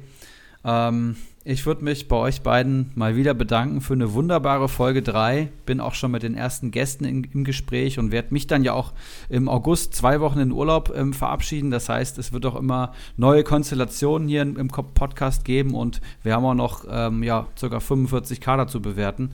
Also es wird nicht langweilig und äh, ja, vielen Dank für die geile Folge. Danke dir, danke euch. Ich freue mich auf nächste Woche. Vielleicht kriegen wir demnächst auch mal noch eine Sonderfolge hin. Wir gucken mal, was sich machen lässt. Fällt mir gerade noch ein, äh, ich würde meine Schlussworte noch gerne nutzen, um äh, mich bei Ulrich Hahn nochmal zu bedanken. Äh, wie ihr alle wahrscheinlich die letzten beiden Folgen mitbekommen habt, ist die Tonqualität bei mir deutlich schlechter. Ich weiß nicht genau warum, ob äh, in meiner Wohnung einfach zu wenig rumsteht. Äh, keine Ahnung, auf jeden Fall höre ich mich ja schlechter an. Ich hoffe sehr, dass es gerade ein bisschen besser ist. Ich sitze gerade zwischen zwei Decken äh, und habe ein bisschen dran rumgeschraubt und da hat mir der Uli sehr geholfen. Von daher nutze ich das hier nochmal als Dankeschön und hoffe, dass ich mich diese Folge wirklich besser anhöre, ähm, weil wir haben alle drei das gleiche Mikrofon und das konnte man ja wirklich die letzten Folgen nicht hören. Falls es doch wieder schlechter ist, dann auf jeden Fall schon mal sorry. Äh, dann werde ich weiter dran arbeiten, aber ich denke mal, nach drei Folgen kann man das einem noch verzeihen. Ansonsten kann ich auch nur sagen, ich finde, es hat wieder mega Bock gemacht. Man kommt immer mehr rein. Man ist ja auch gerade einfach ein Communio-Wahn. Man ist richtig drin. Es macht richtig Bock mit euch beiden. Und äh, ich freue mich jede Woche auf die neue Folge. Und ja, würde mich auch bei euch bedanken. Und äh, mach mir, glaube ich, gleich ein Bier auf. Ich habe Bock auf ein Bier. ja, nach diesem Voicemail-Massaker hast du dir das auch absolut verdient. Trink nicht so viel, dass du das morgen alles noch schön geschnitten bekommst, mein Lieber. Und dann äh, freuen wir uns auf die nächste Woche. Mit dem richtigen Pegel laufe ich erst in Ah, Von daher okay. so, so, so, so 6, 7, das ist so ein, da ist man, das geht noch. Ich glaube, Se- da bin ich in guter Form. Weil so nach 6, 7 Bier spreche ich auch am besten Der- der Englisch. also so bei, bei 0 bis 3 Bier rede ich wie der letzte Allmann. Wirklich, ich stotter mir da was zurecht, kriege keinen TH hin und gib mir ein paar Bier und ich dekliniere dir alles runter. Das ist ganz Ja, das ist dann auch, wenn du das dann, dann schneidest, das ist dann der klassische Sieben-Kannen-Schnitt. Kennt man. ja, genau. Also wenn der Schnitt gut ist, dann hatte ich einen guten Okay, Pegel. okay. Also bald Sonderfolge nach 10 Bier auf Englisch, incoming. Ich freue mich schon drauf. Könnte gut werden, könnte gut werden. Alles klar, Jungs. Wir hören uns nächste Woche. Allen eine gute Woche. Genießt das gute Wetter. Ich hoffe, ihr habt es, so wie wir hier im sonnigen Rheinhessen. Macht's gut. Ciao, ciao. Ciao. Ciao.